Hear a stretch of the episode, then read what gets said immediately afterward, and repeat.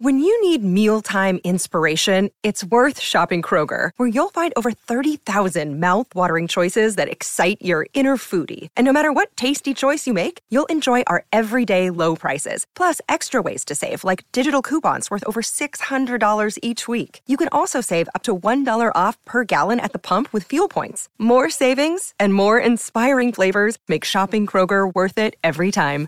Kroger, fresh for everyone. Fuel restrictions apply.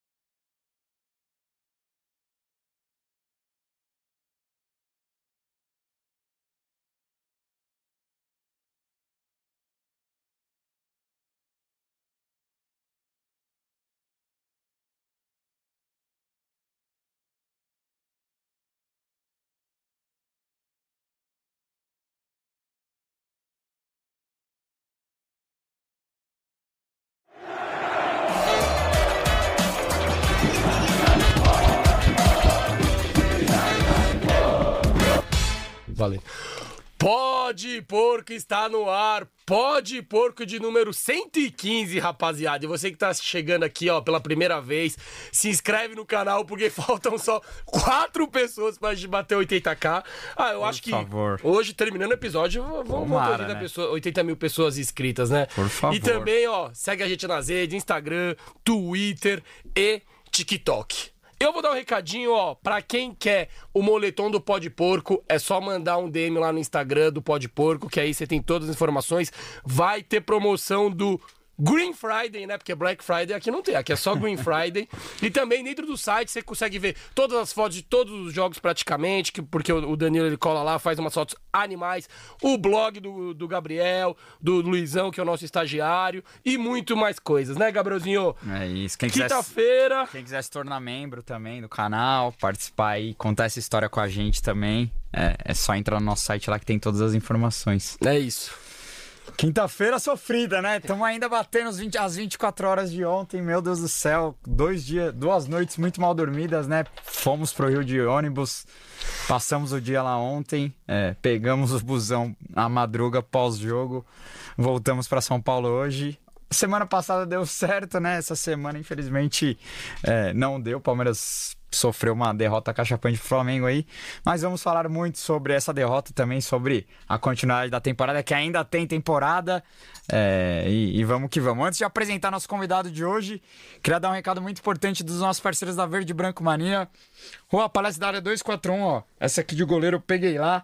Tudo do Palmeiras você encontra lá, dos pés à cabeça, tô até com o chinelo deles aqui do Verdão também. Tudo do Palmeiras você encontra lá e ó, tem promoção rolando, camisa 1 de jogo desse ano, 219, camisa de torcedor. Então, baratinha no preço. Aproveita, vai rolar uma, uma, Green Friday lá também, com muita coisa legal. Verde Branco Mania, Rua Palestra 241 na frente do Clube Social do Palmeiras. Você pode comprar já pela internet estampa também. Nove Hendrick, Exato, né? Porque eu já sei que a galera agora, ele tá em alta, Agora... daqui a pouco ele vai embora. Exato. As letras vão acabar lá, então aproveita. Não, lá não acaba, lá não acaba. É verdade, não acaba não. Falei besteira. É isso. Mas, cara, apresentar nosso convidado de hoje, então, e se inscreve no canal aí pra nós a gente bater 80k, por favor. Apresentar nosso convidado de hoje, o cara faz um trabalho sensacional aí na mídia palestrina, é um dos melhores analistas aí da, da nossa mídia, né? Lê o jogo como poucos, tá há muito tempo lá no comando do, do Análise Verdão, eu acompanho bastante o trabalho deles também, é muito legal entender mais do jogo com eles e perceber, a gente, às vezes a gente acha que a falha é de um, a falha é de outro, e quando a gente vai ver, a, a falha não foi de quem a gente pensava, né? Ou o mérito do gol não foi de quem a gente pensava, né? É, é muito legal ver essa leitura e também trazer esse novo entendimento para a torcida. Então vamos trocar muita ideia aqui com o Léo. Leonardo Suzuki do Análise Verdão. Aê! É o PVC da, das Alamedas. Prancheta do Léo. O PVC já é das Alamedas, ah, né? É verdade, é verdade. Valeu, rapaziada. Pô, mano, primeiro de tudo, parabéns pelo trampo de vocês. Você tá ligado que eu tô, mano, acompanhando sempre. Obrigado pelo convite, pelas palavras um pouco exageradas também. Mas que é isso, mano. Tamo junto, velho. Podia ser em condições melhores, né? Oh. Pelo resultado de ontem. Mas, mano, 24 horas, vamos terminar de, de desabafar e. Ah, é. Porque tem, tem coisa pela frente ainda. A, a gente vamos superar. A gente ia gravar com o Léo semana passada, mas aí, tipo, Botafogo empat... perdeu do Cuiabá, a gente falou, mano, vamos ter que ir pra esse jogo contra o Botafogo. E aí vinha o feriado, não. Então, mano, vamos cancelar semana que vem. Semana passada não Sim. teve episódio. Vamos jogar pra próxima, infelizmente. semana passada ia ser mais épico. Mas, mano, Palmeiras é, é uma montanha russa. Exatamente. A gente nem gravou depois do jogo épico do Engenhão, do que a gente viveu no Engenhão. Já estamos lambendo as feridas de uma derrota pesada de ontem, mas nossa vida é 880 Loucura. o tempo inteiro e vamos que vamos. Léo, pra começar. Queremos saber como você virou palmeirense, velho. Da onde vem essa paixão aí? Cara, acho que a minha história é meio padrão, assim, velho. Porque minha família inteira é, é, é, palmeirense, quase. Do lado da minha mãe tem o lado italiano da família, né? Então, não, tem, precisa nem explicar, mas quase todo mundo palmeirense.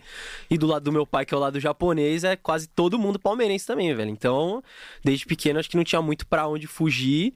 E, enfim, meu pai sempre sempre forçando ali, sempre tentando influenciar para eu gostar de futebol e, e, do Palmeiras. E eu acho que o que virou a chavinha foi o, o Paulista de 2008, cara. Que eu acho que para minha geração é um título que virou ah. a chavinha para muita gente. Foi o primeiro título decente que eu vi o Palmeiras ganhar ali, né? E ali virou a chavinha e, mano, de lá pra cá, sem volta, mano. Mas é, é... Valdívia Lover, então.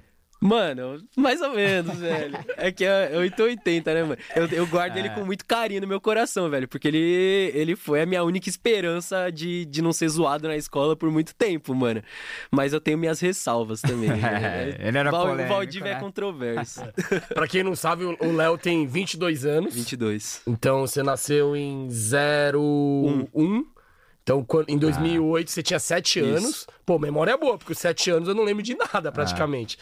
Se bem que Copa de 98 eu lembro, né? Sou de 90. E aí, aquele time, pô, de 2008 era muito forte. Era. Né? Tipo, podia ter ganhado mais se tivesse uma continuidade, se não vendesse todo mundo, enfim. Mas aí, você lembra qual que foi o primeiro jogo do Palmeiras que você lembra? E também o primeiro que você foi no estádio? Você chegou aí no antigo palestra? Fui, fui a alguns jogos. O primeiro de assistir eu não lembro, mas o primeiro de ir no palestra eu lembro, mano. Foi um Palmeiras e Náutico. Eu acho que foi Brasileirão de 2008, mano. Mas eu lembro que teve um gol do Alex Mineiro e um golaço do Denilson, mano. Que ele sai driblando meio time do Náutico e faz Ah, gol é 2 a verdade, 0 esse mano. jogo. Foi, foi, Foi 2008, 2 a 0, 2008, é. 2008, Brasileirão de é. 2008, mano. Eu lembro, velho. Que, que na hora da finalização, é, desvia, foi meio Acho que- cagado o gol, né? Acho que o acho primeiro é do. Armeiro. Do Armeiro? Eu acho que é. Na minha cabeça era do Alex Mineiro, olha só. Eu você- acho que foi Armeiro e Denilson. O gol do Denilson, Eu ele dribla posso todo estar mundo errado. e na Hoje, finalização hoje, desvia, a- então. hoje minha Faz cabeça tempo tá meio bagunçada.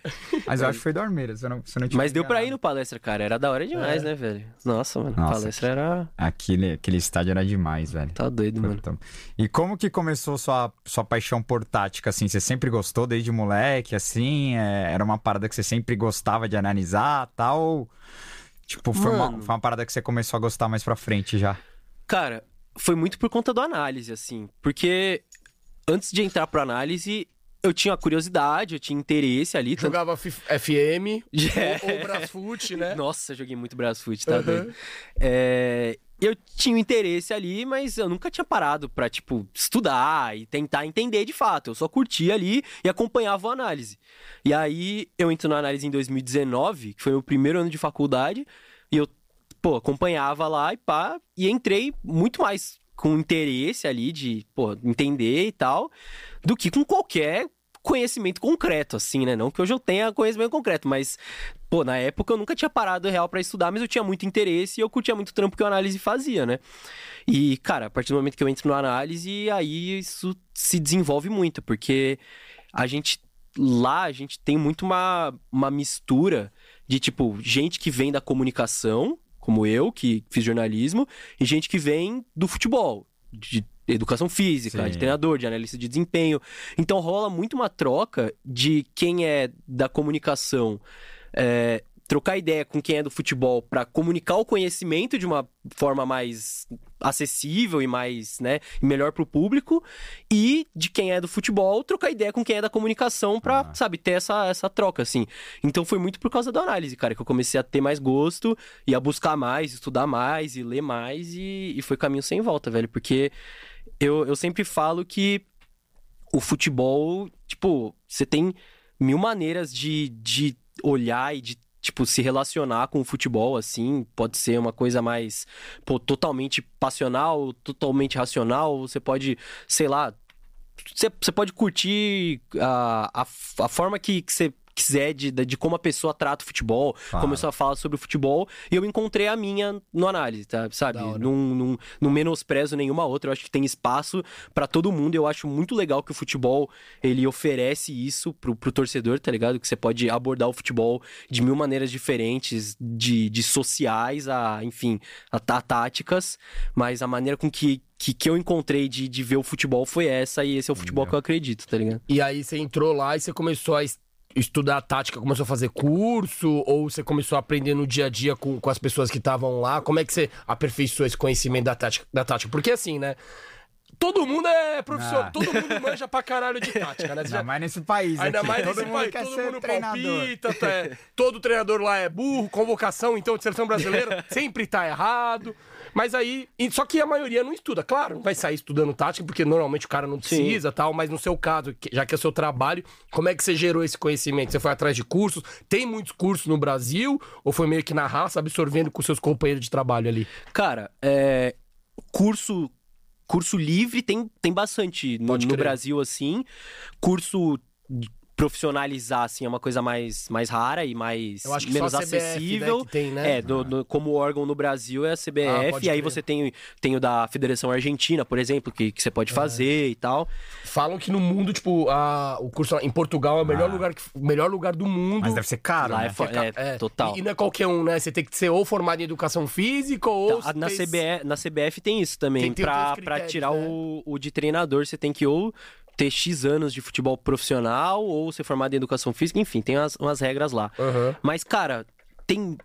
Se você souber filtrar, tem muita coisa boa sobre tática na internet, cara. De quando começou a se falar sobre isso no Brasil, de blogs, de, de gente da área mesmo que dividiu conhecimento.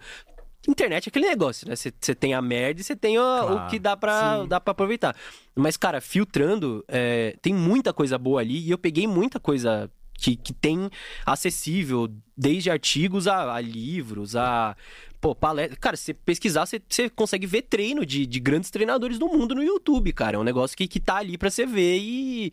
E se você souber filtrar, é Gratuito, muito né? Gratuito, mano. É muito Da Bem legal. democrático, Então né? você nem chegou a fazer um curso específico. Você foi meio que absorvendo tudo que tem na internet e. Eu fiz alguns cursos livres, eu não, não, não me profissionalizei, digamos assim, em análise ainda por falta de, de tempo pra colocar no, no curso de fato Aham. e, e porque é caro também, mas eu pretendo 2024 fazer de fato, pegar meu certificado e, e, Pode crer. e entrar de fato nisso, mas, mas fiz uns cursos livres mais de temas específicos, tipo treinamento, é, tática individual, umas coisas mais específicas Aham. assim. E hoje você tem, você, ter- você tem vontade de, tipo, no futuro, você falou que você é formado em jornalismo, mas trampar na área técnica do futebol? Ser um, um cara do scout ou ser um cara. Análise um- de desempenho. Um, análise de desempenho. Porque hoje em dia a galera acha que é só o treinador, o coordenador. O, Ah. o, o- é só o Abel e o comedor de vidro que estão lá. mas não, muito pelo contrário. O Palmeiras, principalmente, que é um É, muita estrutura. super estruturado, tem um.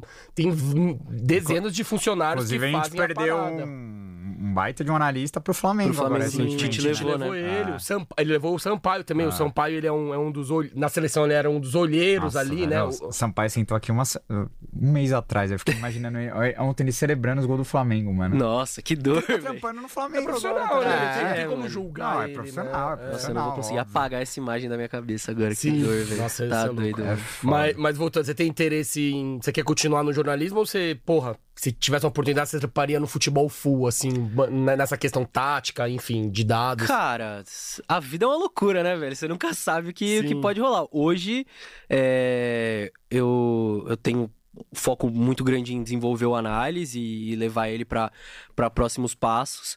Mas não vou mentir que eu não tenho curiosidade também de, de no futuro, quem sabe, estudando mais, me profissionalizando e tal. Se, se pintasse oportunidade, eu, eu acho que seria legal sim, cara. É uma, é uma experiência diferente, né, velho? Porque Aham. a gente, mesmo, cara, mesmo a gente que, que se preza a tentar estudar e a tentar é, encontrar a- as explicações e, e interpretar o que tá rolando ali, ainda é uma visão de fora, por mais que, que a gente se, Claro. se, se esforce ali. Então é, é- Viver ali de dentro é um negócio completamente diferente. Então eu tenho a curiosidade, sim, quem sabe um dia. Animal. É, pra quem não sabe, o Léo trampa com jornalismo musical. É, cobre eventos, né? Festivais, fala só sobre música. E aí eu queria que você explicasse também como que é o, o dia a dia do análise e como que vocês fazem também pra... Porque a gente sabe como que é difícil sustentar uma mídia alternativa aí, né? Tipo, é, é muito trampo, é na raça. Cada, cada pessoa que deixa o like ali, que deixa Sim. o seu superchat é muito importante. É, então eu queria que você falasse um pouco dessa coisa organizacional da análise, como que vocês fazem pra se sustentar e, enfim, eu sei que agora tem um, um novo plano de membros também, né? Que as pessoas Também. podem também apoiar o canal de vocês. Enfim, conta um pouco como que funciona isso e como que vocês conseguem se sustentar hoje, mano. Cara, é, a gente já passou por, por vários estágios aí e de uns tempos pra cá a gente tem conseguido caminhar no rumo de, de, de profissionalizar o negócio mesmo e, e quem sabe daqui a um tempo, é, um tempo curto, ter gente vivendo de fato de análise verdão. Mas, cara, hoje a gente tem uma equipe que, que cara, tem uma entrega absurda porque só de, de- do, do futebol masculino a gente tem o canal do YouTube inteiro, que já é um negócio inteiro, as redes sociais, podcast de, de- depois de todas as partidas. Aí a gente faz a mesma coisa pro feminino, com, com cobertura no Twitter, com podcast depois de todas as partidas. Então, é, um, é uma entrega imensa. E hoje a gente não tem uma pessoa que tá é, voltada só para a entrega do Análise Verdão. A gente tem um grupo de, de colaboradores que acreditam nessas, nessa mesma ideia de, de, de, que a maneira com que a gente fala sobre o futebol é uma maneira que a gente acredita, é uma maneira que a gente acha da hora, Uhum. que acredita nessa ideia e que colabora com, com o tempo que a pessoa tem, com o conhecimento que a pessoa tem para ajudar em, em todas essas entregas loucas, São cara. quantos Então, colaboradores mais ou menos no total? são 20. Caraca. E os 20 são palmeirenses? Claro, pô. É- é um requisito Não, mínimo, né? requisito mínimo, tem que ser. Mas, mas é isso, cara. É o pessoal dar uma raça lá pra, pra conseguir entregar tudo. É, e, e, mano, sei lá, eu falo por mim. Por exemplo, né? Pô, eu, eu trabalho das, das 10 às, às 7 da noite e o tempo que sobra é o tempo que eu tenho pra, pra deixar o canal do análise com conteúdo quase todo É, dia, tá ligado? Mas eu então imagino é. que vocês têm alguns gastos, né? Porque esses. o- Os, vídeos a gente vai até colocar, vai chegar a hora da corneta aqui daqui a pouco.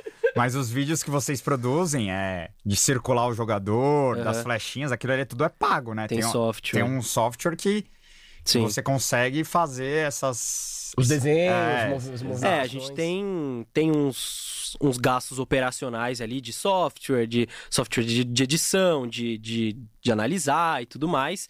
E aí é, é- tem o, o próprio AdSense do YouTube, né? E como você falou, tem o, o plano de apoiadores. Inclusive, mandar um salve pros apoiadores nossos que estão assistindo, que claro. estão sempre movimentando É. lá. E quem tá aqui vendo e não apoia, apoia lá o Análise Exato. Verdão Apoia também. o pó de porco também. Também. Também. Mano, o trampo dos caras é, é, é pica mesmo, é pica mesmo. E, é- e é movido a paixão, né? Igual a gente também, claro que hum, nós também recebemos, às vezes, né? Pra fazer o trampo do pó de porco. Só que, cara, o principal é porque a gente curte a parada, né? Exato. E quando, quando a gente fala, pra, pra quem tá assistindo, que é real a, a, a pessoa, porra, falar pro amigo, pô, dar um like, se inscrever, que real muda o negócio, É. o pessoal não acredita, mas é real, mano.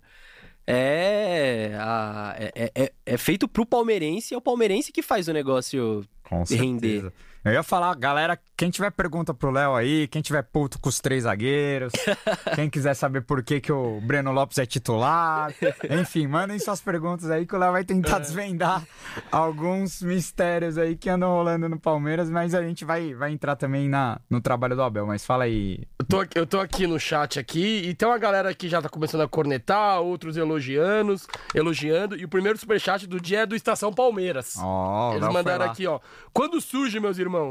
Pede pro Léo falar sobre como era analisar o Palmeiras do Luxemburgo da última Nossa, temporada. tá KKKKK. doido. Hashtag avante palestra. A gente vai se. eh, Vamos, vamos, vamos entrar nessa parte Claro. tática, né? Mas, mas- eu queria perguntar pro Léo, porque eu, eu, eu acompanhava muito e, cara, é, eu, eu sempre falo que pra mim foi um dos piores trabalhos, assim, do Palmeiras. Da última menos- passagem, né? Ele enfatizou Não, sim, aqui, sim. claro. Não, nos últimos as- 10 anos, eu acho. Tipo, eu acho que nem o trabalho do Roger, do Eduardo Batista, do. Não, até o do Marcelo não, Oliveira. o Cuca- Tem os não, concorrentes não, fortes. eu não acho que foi pior que o do Luxemburgo. Porque o Ah, Luxemburgo tá. tinha, tinha. Material Tinha humano. material, velho. Ele tinha material humano pro time jogar bola. E ele ficava com aquele Ó. papinho: não, não pode ter que ganhar.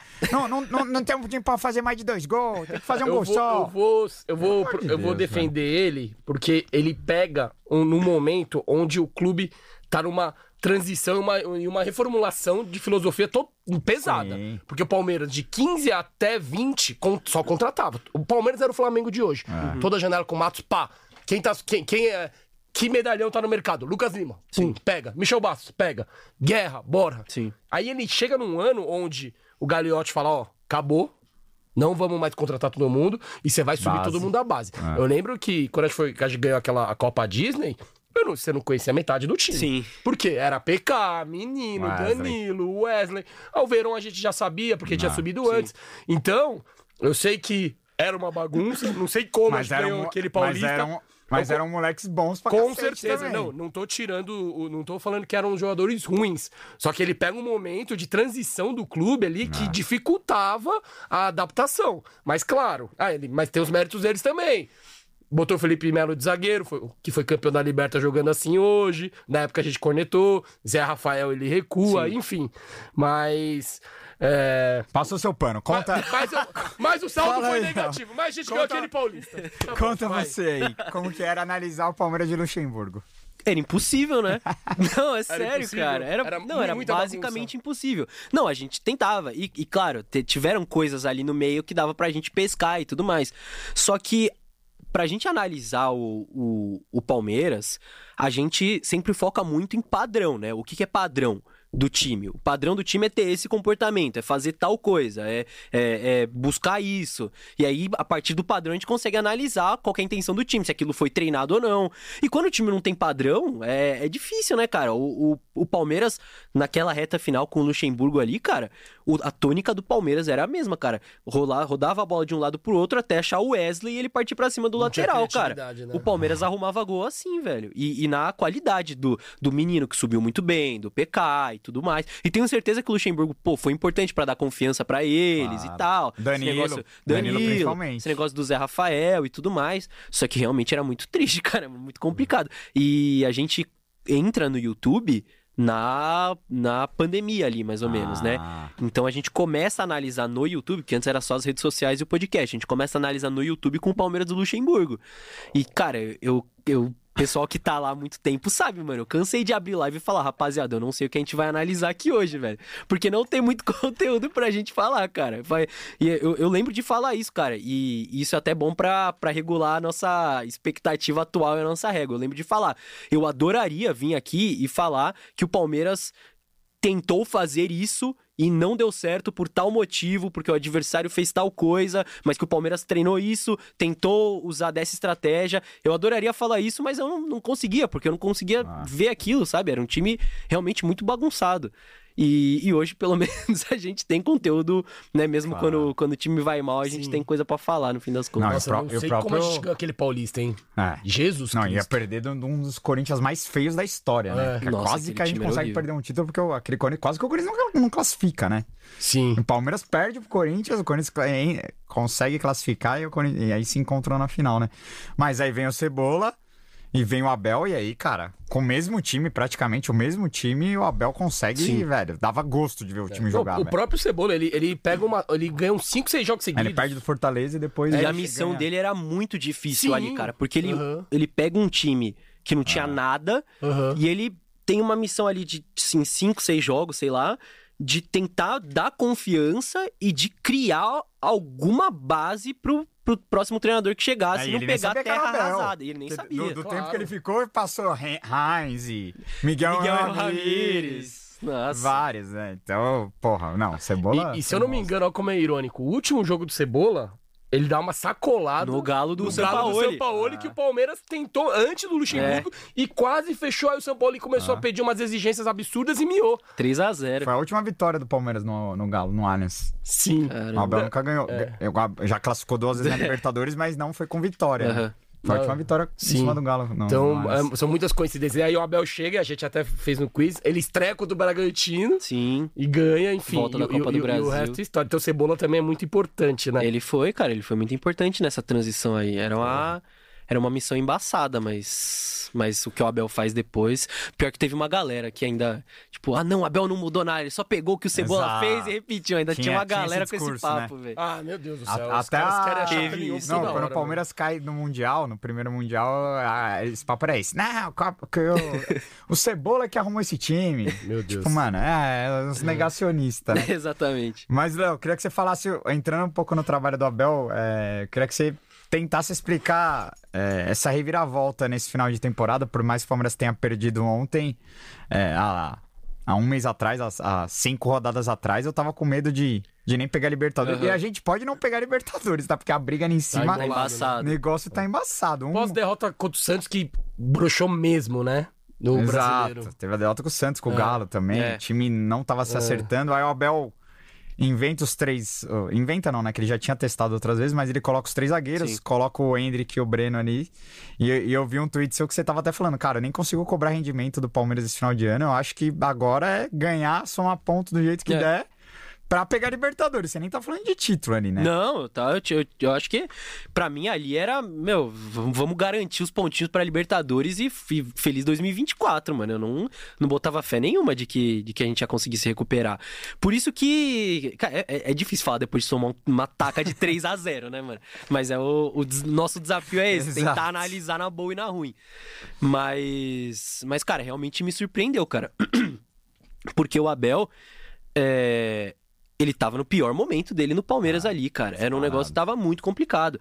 E, e dois, o 2023, tipo, eu sempre fui um cara que defendi muito o trabalho do Abel, porque você sempre viu o resultado dentro de campo, você sempre viu o, que o trabalho que ele fazia no dia a dia era refletido dentro de campo, não só em título, mas em desempenho também.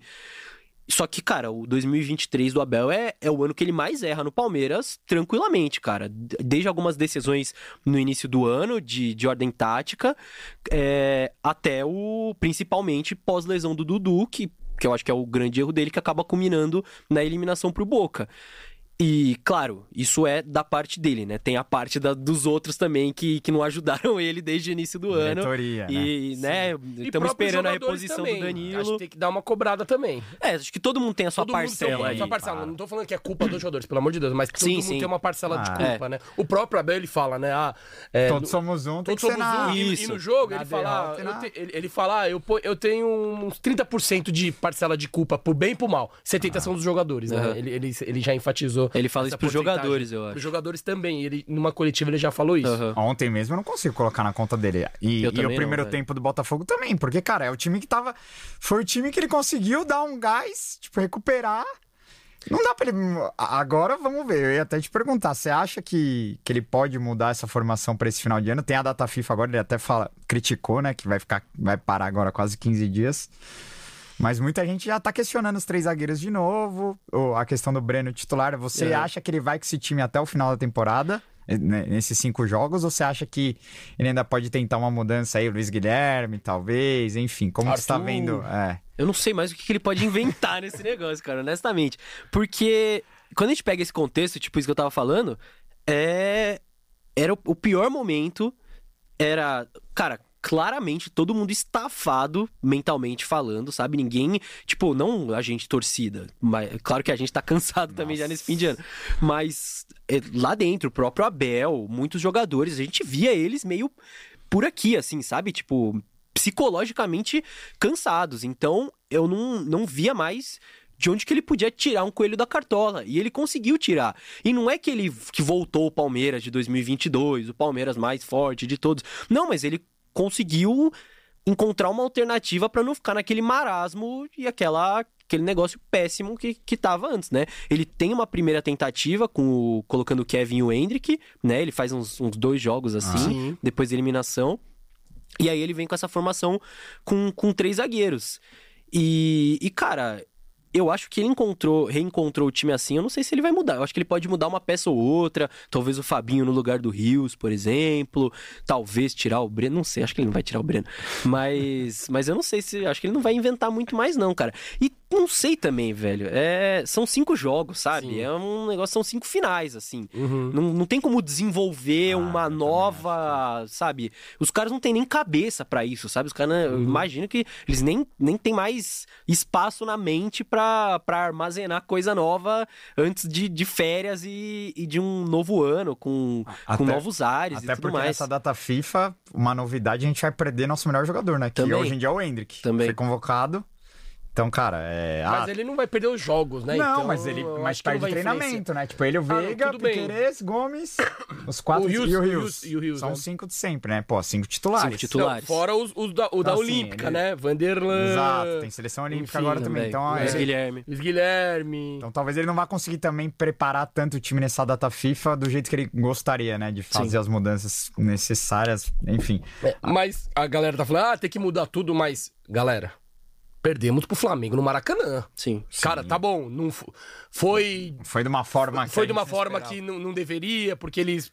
Pô, três foi pouco, enfim, vários erros individuais. Mas, cara, a gente perdeu pro Flamengo, que tem o melhor elenco do Brasil. Agora os caras têm um treinador que parece que vai encaixar e eles vão dar trabalho ano que vem. Pode segurar aí. Ainda mais que ele consegue unir o grupo, né? Essa parte pessoal, Aham. humana, que era algo que, Ah, que não faltava, dava né? liga. O Tite é um cara que, teoricamente, é bom nisso. É... E a gente perdeu pro melhor time do Brasil, em questão de papel, no papel. Então, cara, eu entendo que a torcida quer mudar tudo e tal. Mas, mano, É, se é- você. é- é- é um- é um- era um resultado super é, Na matemática do normal campeonato. perder É, se lá você do colocar na Flamengo. conta dos jogos que ainda faltavam, é, esse era o único jogo que, porra. Tem- podia perder, Exato. entre aspas, Exato. né? Podia Exato. perder. E Então, o desafio, eu acho que é esse. É entender que, que tipo, pô, beleza, desastre, tomamos 3 a 0 capitão expulso com 3 minutos de sim, segundo não, tempo. o Gomes foi mal pra caralho no primeiro tempo caos também. total. Mas que na prática não é, é um resultado que coloca o Flamengo de novo na, na briga, mas não é um resultado que tira o Palmeiras da briga. Com certeza. Sabe, eu tava fazendo pensando na matemática antes do jogo contra o Botafogo, né? Faltavam oito rodadas pro fim do campeonato. E a, a conclusão que eu cheguei é que se o Palmeiras ganhasse seis dos últimos oito, o Palmeiras era campeão. E aí os outros dois podiam empatar um ali, perder um Perdeu. no máximo, que eu acho que eu acho que dá. É, e de lá pra cá o Palmeiras ganhou do Botafogo, ganhou do Atlético e, perdeu, perdeu. agora pro Flamengo. E esse jogo contra o Flamengo era o jogo mais difícil dos últimos oito. Era o jogo Ah, que você tinha não, de. Então, na sua conta, da- dos cinco jogos, tem que ganhar quatro. O, o, o outro pode até empatar. Vai Fortaleza fora pode até empatar e ganhar os, os outros É. quatro. Você acha que dá pra bater campeão? Eu acho que sim, velho. Eu acho que sim. Desses É. últimos cinco, eu acho que sim. Eu acho que depende muito É. do jogo de hoje, do Botafogo e Grêmio. É, O Porque se o problema Botafogo ganhar, aí abre duas rodadas É. de distância, né? eles até- ainda é, um o, o problema do jogo contra o Fortaleza é que tá próximo, né? Tem tipo o Inter e aí depois já é o Até Fortaleza. depois da, da data FIFA, né? Pelo menos para, mas. Pelo menos isso. É. Mas. Mas. Eu acho que matematicamente ainda dá, velho. Claro, é, Sim, é foda, né? Aí, aí o. Botafogo ganha, ganha moral de novo. É e- muito sim, É, é, concordo, é. mas hoje eu acho que, Uhum. que ainda dá. Mas é isso, cara. É, é, é tentar não gerar muito impacto com essa derrota, né? Mas é, é complicado, Agora- velho. Não, antes de jogar a palavra, agradecer a galera que batemos 80 mil inscritos. Léo é pica. Ó, quantos, quantos- ó, que horas são agora? Meia hora de podcast já bateu, hein? Quatro Ah, pessoas sim, entraram, já. graças ao Léo, que, ó, conteúdo brabo. Eu já vou levantar a moral dele, porque tem uma galera elogiando aqui, ó. O Pedro Alves falando, Léo, o maior que temos, te amo, irmão. É nóis, mano. O, o Cássio tá mandando, Gabriel tá com uma cara de ressaca, hein? Aí, ó, estão te falando. Ressaca sono moral. mesmo, é, saca de sono e moral. Nossa. Enfim, ó, e o. Cara, vários. O Luiz Guada, Guadagnini, não sei como é que pronuncia. Léo é gênio, o grupo de apoiadores do Análise é muito legal. Aí. É, mas durante o jogo. Mais durante o jogo. Quem curte Palmeiras tem que entrar. Pô, muita gente, ó, nitidamente dá pra ver que quem é membro e curte a análise só tem elogios, porque, mano, o trabalho dos caras é pica. E, é- e, e vai além do, do- dos conteúdos padrão das mídias, né? Porque a maioria, por exemplo, a gente é o podcast, podcast é uma coisa mais comum do mundo, o nosso palestra é uma, é uma parada mais jornalística, é uma, é uma- é como se fosse um, um, um portal, né, de notícias, e já a análise é uma parada mais técnica, de tática, então isso que é legal, que abrange vários tipos de conteúdo, né, Gabrielzinho? É isso. Agora, Léo, quero te fazer uma pergunta, cara, sobre ó, os benditos três zagueiros, né? O Abel já testou essa formação outras vezes, né? Eu lembro que na Libertadores de 21, principalmente com o Renan ali, Sim. é, com, tinha o Imperiur ainda, é, principalmente quando tinha um zagueiro canhoto, Sim. ele gostava de jogar com três zagueiros, né? Muita gente da torcida já olhava. Meu pai é um que detesta. Hoje, ele, hoje eu E cheguei. seu pai já cornetou aqui, mas não vou ler não, porque... Hoje eu cheguei, ele foi me buscar e falou: esses três zagueiros tem que ter o Abel. Ele é muito teimoso, esses três zagueiros não dá pra manter esses três zagueiros. Mas semana passada os três zagueiros eram o Exato. melhor, melhor... Tá, Aí eu, melhor aí eu quero te perguntar: né? muita gente tem a visão de que três zagueiros é uma formação defensiva, né? E o City do Guardiola muitas vezes joga com três zagueiros, né? Três zagueiros e o volante é zagueiro também, que era o Stones, né? O City do Guardiola foi campeão da Champions com quatro zagueiros. Quatro zagueiros, é. Então, uma coisa nada a ver com a outra. E é bom o Léo explicar aqui pra gente como é. Por que, que três zagueiros não necessariamente é defensivo ou retranqueiro? Cara, é... isso é um negócio que é, pô, no, no Brasil inteiro você tem essa pecha. E, e, cara, a formação tática do time, o númerozinho, se é, se é 4-3-3, se é o 3-5-2, se é, que- é só um número de como o jogador, os jogadores vão se posicionar em campo como uma base, porque eles não ficam parados que nem Sim. em pebolim, né? Eles se movimentam. Então, é uma base, é uma formação base e o que vai dizer se o time é ofensivo, é defensivo, vai ter mais a bola, vai ter menos a bola, é o comportamento do time. Esse jogo contra o São Paulo, por exemplo, pô, o Palmeiras meteu cinco no São Paulo jogando com, É, com vol- três zagueiros. Volta um pouco, porque a construção é o, é o segundo gol do Breno. A, a construção começa lá atrás com o Murilo, ó. Exatamente. E, e é legal E, gente e o Luan tá mais adiantado, Sim, né? ó. na- E o- é. Começa o lance e o Léo vai falando em cima das imagens aqui pra ficar mais didático aqui a, a, a análise. E rapaziada, eu sei que talvez não, não dê pra ver muito bem que a gente tá na TV, mas quando a gente for subir os cortes, a gente vai colocar. Tudo a- bonitinho. É. boa. Vai.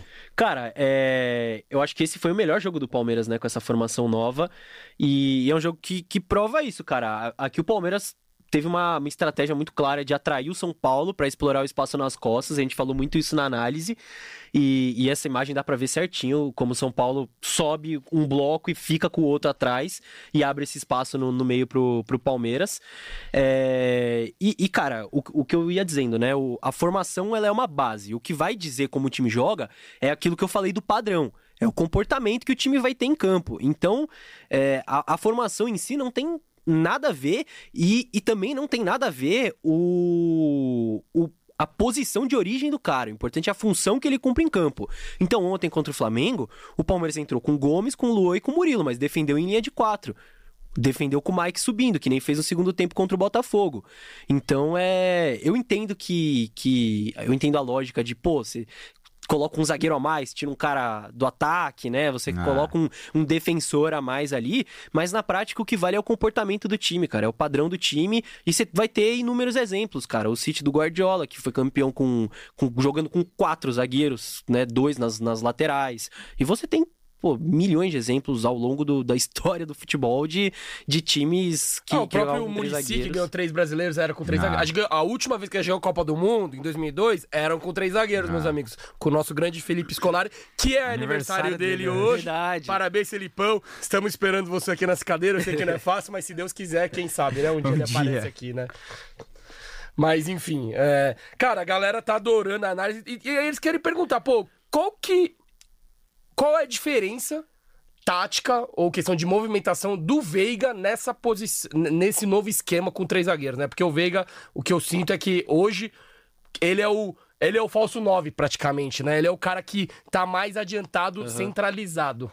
Eu acho que o que o Abel tentou fazer com essa formação nova foi meio que conter riscos ali, né? Depois da, da, da, da má fase e tentar encaixar os melhores jogadores que ele tinha ali. Então, o Veiga hoje é um Veiga que tem muito mais liberdade de movimentação que ele tinha, sei lá, em 2022, por exemplo, quando o time tava encaixadinho ali com o Dudu na direita, o Veiga ali na meia direita, o Scarpa e tal, era um negócio quase que que, Ah. que automático ali como o time jogava e, e o Veiga ele acho que tinha um raio de ação menor ali. Hoje, eu acho que o Abel pensou, cara, o, o- ofensivamente a gente não tava criando nada, tava o time mais previsível do mundo. Eu vou pegar os meus dois jogadores que têm maior poder de construção, que é o Veiga e o Hendrick, e eu vou dar liberdade de movimentação pra eles para eles receberem a bola onde eles melhor rendem. Então o Veiga ele parte ali de um de um de um meia, mas é, é um trio de ataque, basicamente, Sim, por né? isso que eu Ele é um, que ele é um exato. falso 9 Ah, praticamente, né? Uhum. E, e ele tem a liberdade de receber. Ele gosta muito de receber nas costas dos volantes, né? Mas muitas vezes ele baixa pra ajudar na construção e tal. E o Hendrick é a mesma coisa, cara. O Hendrick, ele não rendeu sendo esse centroavante único.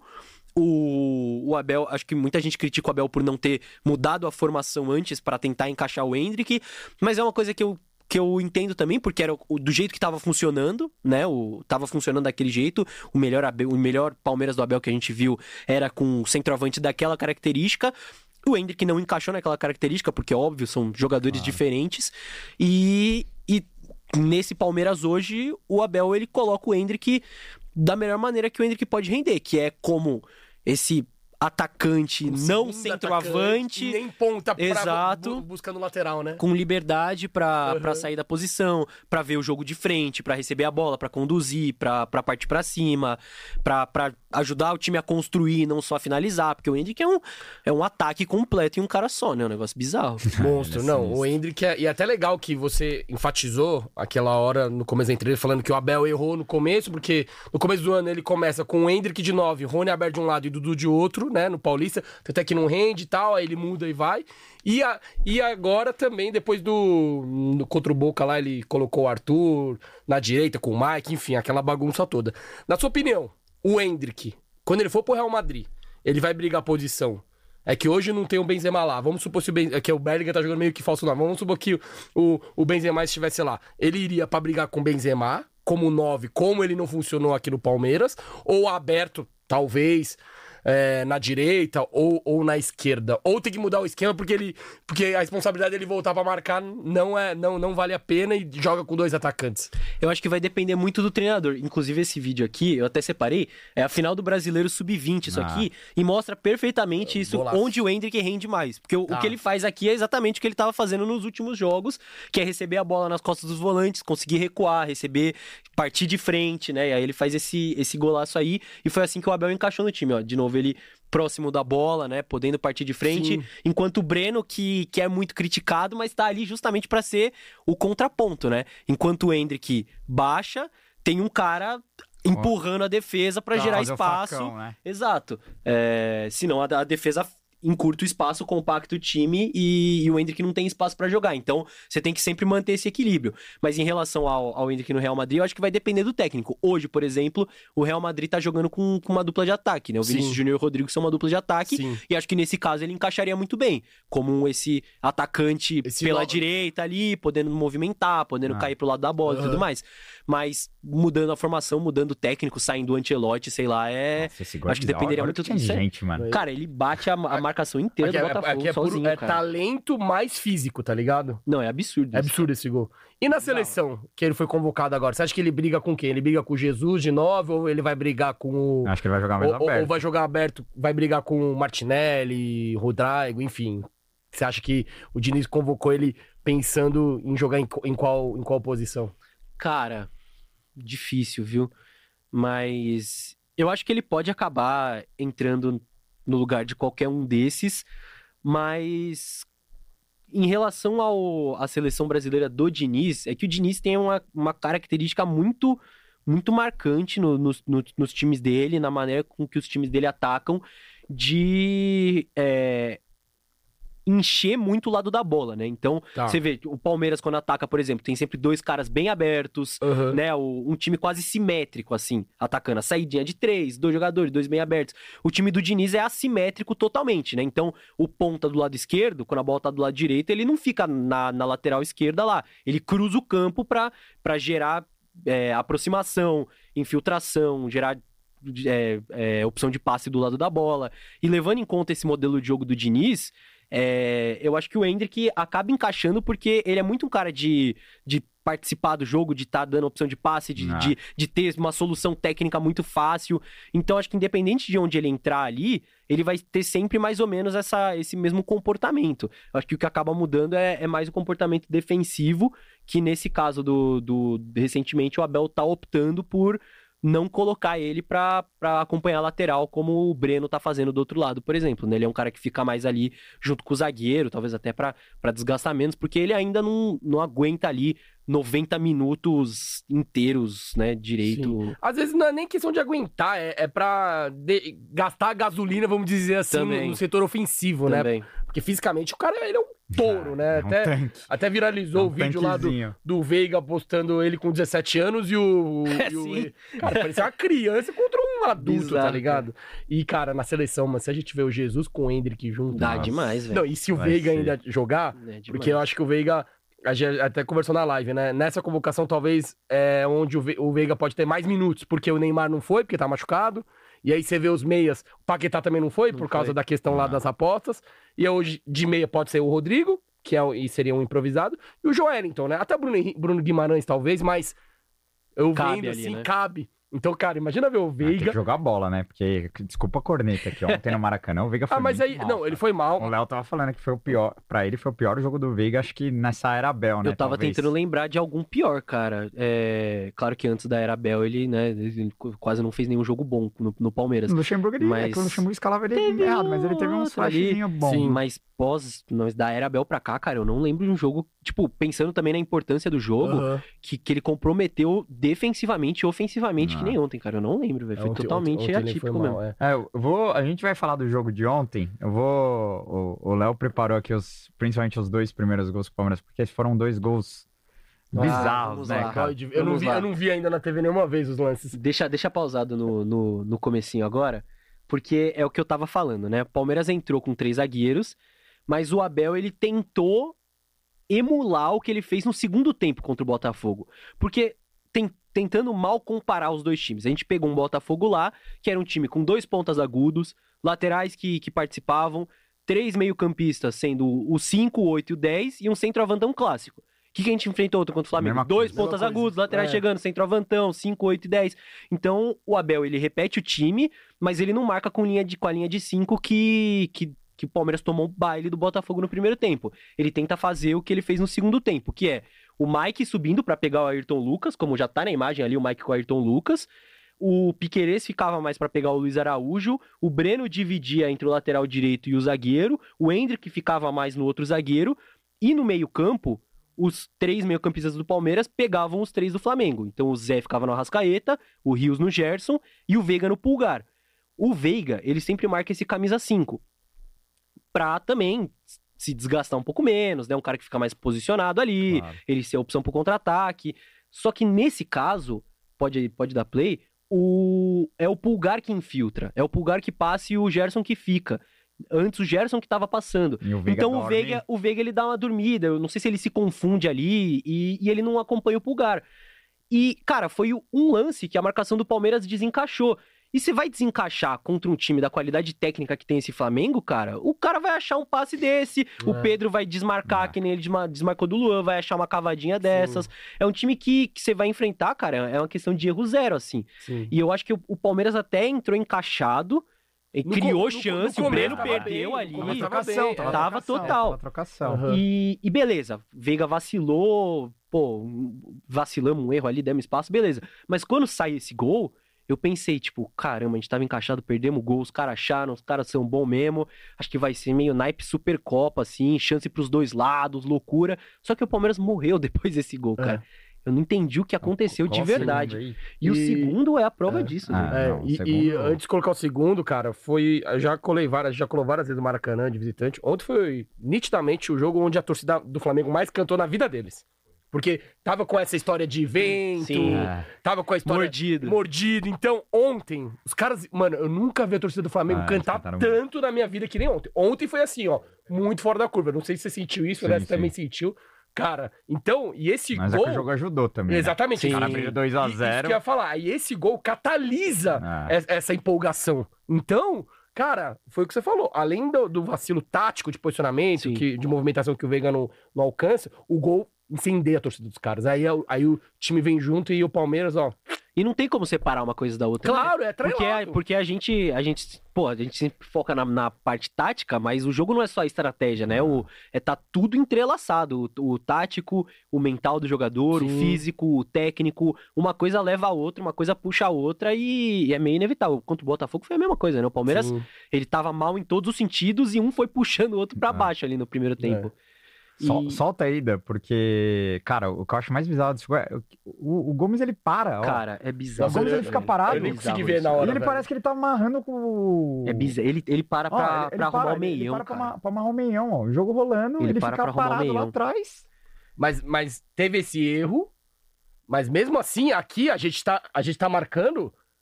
Aqui, aqui nessa imagem a gente tá em minoria. Mas no começo do lance tá igual numericamente. E aí o, Pique- é que o Piqueires tá pensando no Mateuzinho, né? Então, é um, é um misto. é- É um já vem esse negócio do mental, dos caras estarem totalmente desconcentrados. E ali, o, o goleiro do Flamengo, ele cobra, cobra uma falta rápido ali. Nossa, E o Gomes, é o que eu falei, o Gomes estava sendo esse, esse lateral pela direita. Sim. Nesse caso, ele não volta. Aí eu acho que o- eu imagino que o Mike volta pra tentar cobrir ele, pra tentar fechar essa linha de quatro. Só que o Gomes fica lá. O Gomes já, já cagou, já, já ficou. E aí, o Piquerez, ele acaba tendo que dividir entre dois jogadores. E quem tá infiltrando é o Arrascaeta, que tem que, quem tem que marcar é o Zé, que era aquele Ah. encaixe. E o Zé para na jogada também. E o Arrascaeta vai infiltrando no meio de todo mundo e sobe sozinho. E tomar um gol de cabeça do Arrascaeta é sacanagem, né? Nossa, na, na minha Então- visão da bancada, eu achei que dava pro, pro Everton sair. Não, né? não dá, Claramente não- não, não não, tinha como. Então, são, são É uma série- cascata- uma cascada Ah. de cagada, né? O Gomes que tá no posicionamento errado, Aí o Zé que deixa de. o Mike... Sa... e Volta quando- e- estabanado. E quando o Cebolinha domina aqui, tem que matar a jogada, Sim. velho. Ah. Ele não mata, deixa dominar, traz pro meio, aí dá chance pros jogadores do Flamengo se aproximarem. Aí o Piqueires tá com, pensando nos dois e não Porque pe- o Zé não porque o Zé volta. não volta e ele não consegue marcar nenhum dos dois, tá ligado? É uma, uma- um erro leva ao outro e. É, e aí no 2x0 aí fudeu de já Mas, era. mas isso, que, com- isso que irrita a torcida, porque é a questão dos três zagueiros e o Palmeiras tomar tanto gol, né? Porque foram três do Botafogo e três do Flamengo, né? Foram seis gols nos últimos É. três E jogos. por motivos diferentes, né? Porque contra o Botafogo a gente tava desorganizado e desconcentrado e tava tudo errado. Tanto que o Abel fala na coletiva do, do- da parcela dele de erro. E ele nem mexe, no intervalo ele só corrige e o Palmeiras volta melhor. Sim. E contra o Flamengo é um time que, que entra mais encaixado, taticamente, não entra tão perdido quanto entrou contra o Botafogo, mas que sente o primeiro gol de um, de um jeito inacreditável, a ponto de, de ter esses erros no segundo gol, que é um negócio bizarro. É mais ou menos, tipo, a gente tomar um gol com três zagueiros assim, é tomar o gol contra o Boca com mil caras na direita Nossa. e tomar o contra-ataque na direita com o. Merentiel que não corre nunca. Aquele gol do Cavani foi bizarro. Tá ligado? Então, tipo, ele povoou muito lá à O direita. único gol do Cavani na, na Libertadores. Fez nada. Na final parecia um. Parecia o Betinho, Nossa. mano. Que pariu. É inacreditável. Só o Palmeiras consegue, né, mano? Puta que pariu. Mano, ó, baita análise do Léo. Pô, o moleque manja pra caralho. Sinceramente, ó, não tô levantando a bola porque você tá aqui, mas, Ah, mano, tamo junto. você pô. manja, você acompanha, dá, dá- nitidamente dá pra perceber isso. E eu vou ler alguns superchats Bora. aqui antes de mandar a palavra pro Gabrielzinho. Estação Palmeiras, mais uma vez, tamo junto. Tamo junto. Parabéns Colegas pelo ali trabalho na- rapaziada. Na, na mídia palestrina, e ele mandou aqui, ó. Pelas análises do Palmeiras por ano de 2023, principalmente pelo momento atual, qual seria o Palmeiras ideal pra buscar mais um, um brasileiro? Pergunta pros três. Então, o que, que ele tá querendo saber? Por, pra esses últimos cinco jogos, qual que seria a sua escalação? A sua e a minha. Ele perguntou dos três, hein? Maria do. Jesus amado. Quer, quer que eu comece aqui enquanto vocês pensam? Pra mim, é o mesmo time. É, eu entendo que o Rios, ele é muito. Ele tem bola, mas ele é displicente muitas das vezes. Isso me irrita. Ele é, é- tem um- Nossa, ele me irritou. é uma característica do menino também. O menino também Sim. é a mesma coisa. O menino tem muita bola, mano. Passe longo absurdo, o passe que quebra a linha, tal, tal, tal. Mas às vezes ele dorme. É, pra Desliga. mim, pra, desliga. Pra mim, é um, o, o, o, o Rios tem um pouco disso. Com características diferentes, né? O Rios, ele conduz melhor a bola, ponto, enfim. E a- só que mesmo assim eu manteria ele. Eu acho que botar o Fabinho nesse fogo Ah. aí, claro, o Fabinho vem numa evolução constante, é nítido, mas eu acho que eu não tiraria. E aí, dos três zagueiros, eu, eu- eu vou manter, porque eu acho que, claro, jogamos mal contra o Flamengo, mas é o Flamengo do Maracanã, não tem como tirar os méritos do rival. Então, eu acho que eu manteria a mesma escalação, mas se for pra tirar um, eu tiro o Breno e põe o Rony. Pronto. É isso. É que o Rony não tá é. ajudando também. Ah, né, mas eu acho Cara, e, o- e o Rony ele tá numa fase péssima e eu tô vendo a galera destruindo ele. Ma- Mas, ó, só pra concluir, quando o Léo até falou, né, que o Breno, ele tá lá também por essa questão tática pra liberar mais o É por Hendrick característica, eu acho. por É. característica. E, Ah. e também, na, na, na, na- na questão defensiva, ele, ele, ele ajuda mais pra liberar o Hendrick. Também. E aí o Rony é um dos melhores do mundo nisso, né? De repor, questão tática, buscar lateral. Então eu acho que, pensando no coletivo, não na parte técnica, eu concordo que o Rony não tá na melhor fase, mas pensando nesse coletivo, eu acho que o, o Rony pode agregar muito, sabe? Nessa característica que o Breno tá fazendo. Por isso que eu, eu só trocaria o Breno pelo Rony. E o resto eu Assim, manteria. eu acho que pra esse próximo jogo o Abel tem um desafio interessante, porque o Gomes não joga. Sim. é, e, aí- e aí eu quero ver o que ele vai fazer. Se ele vai manter o Naves e os três zagueiros. Eu acho que ele vem com rocha, viu?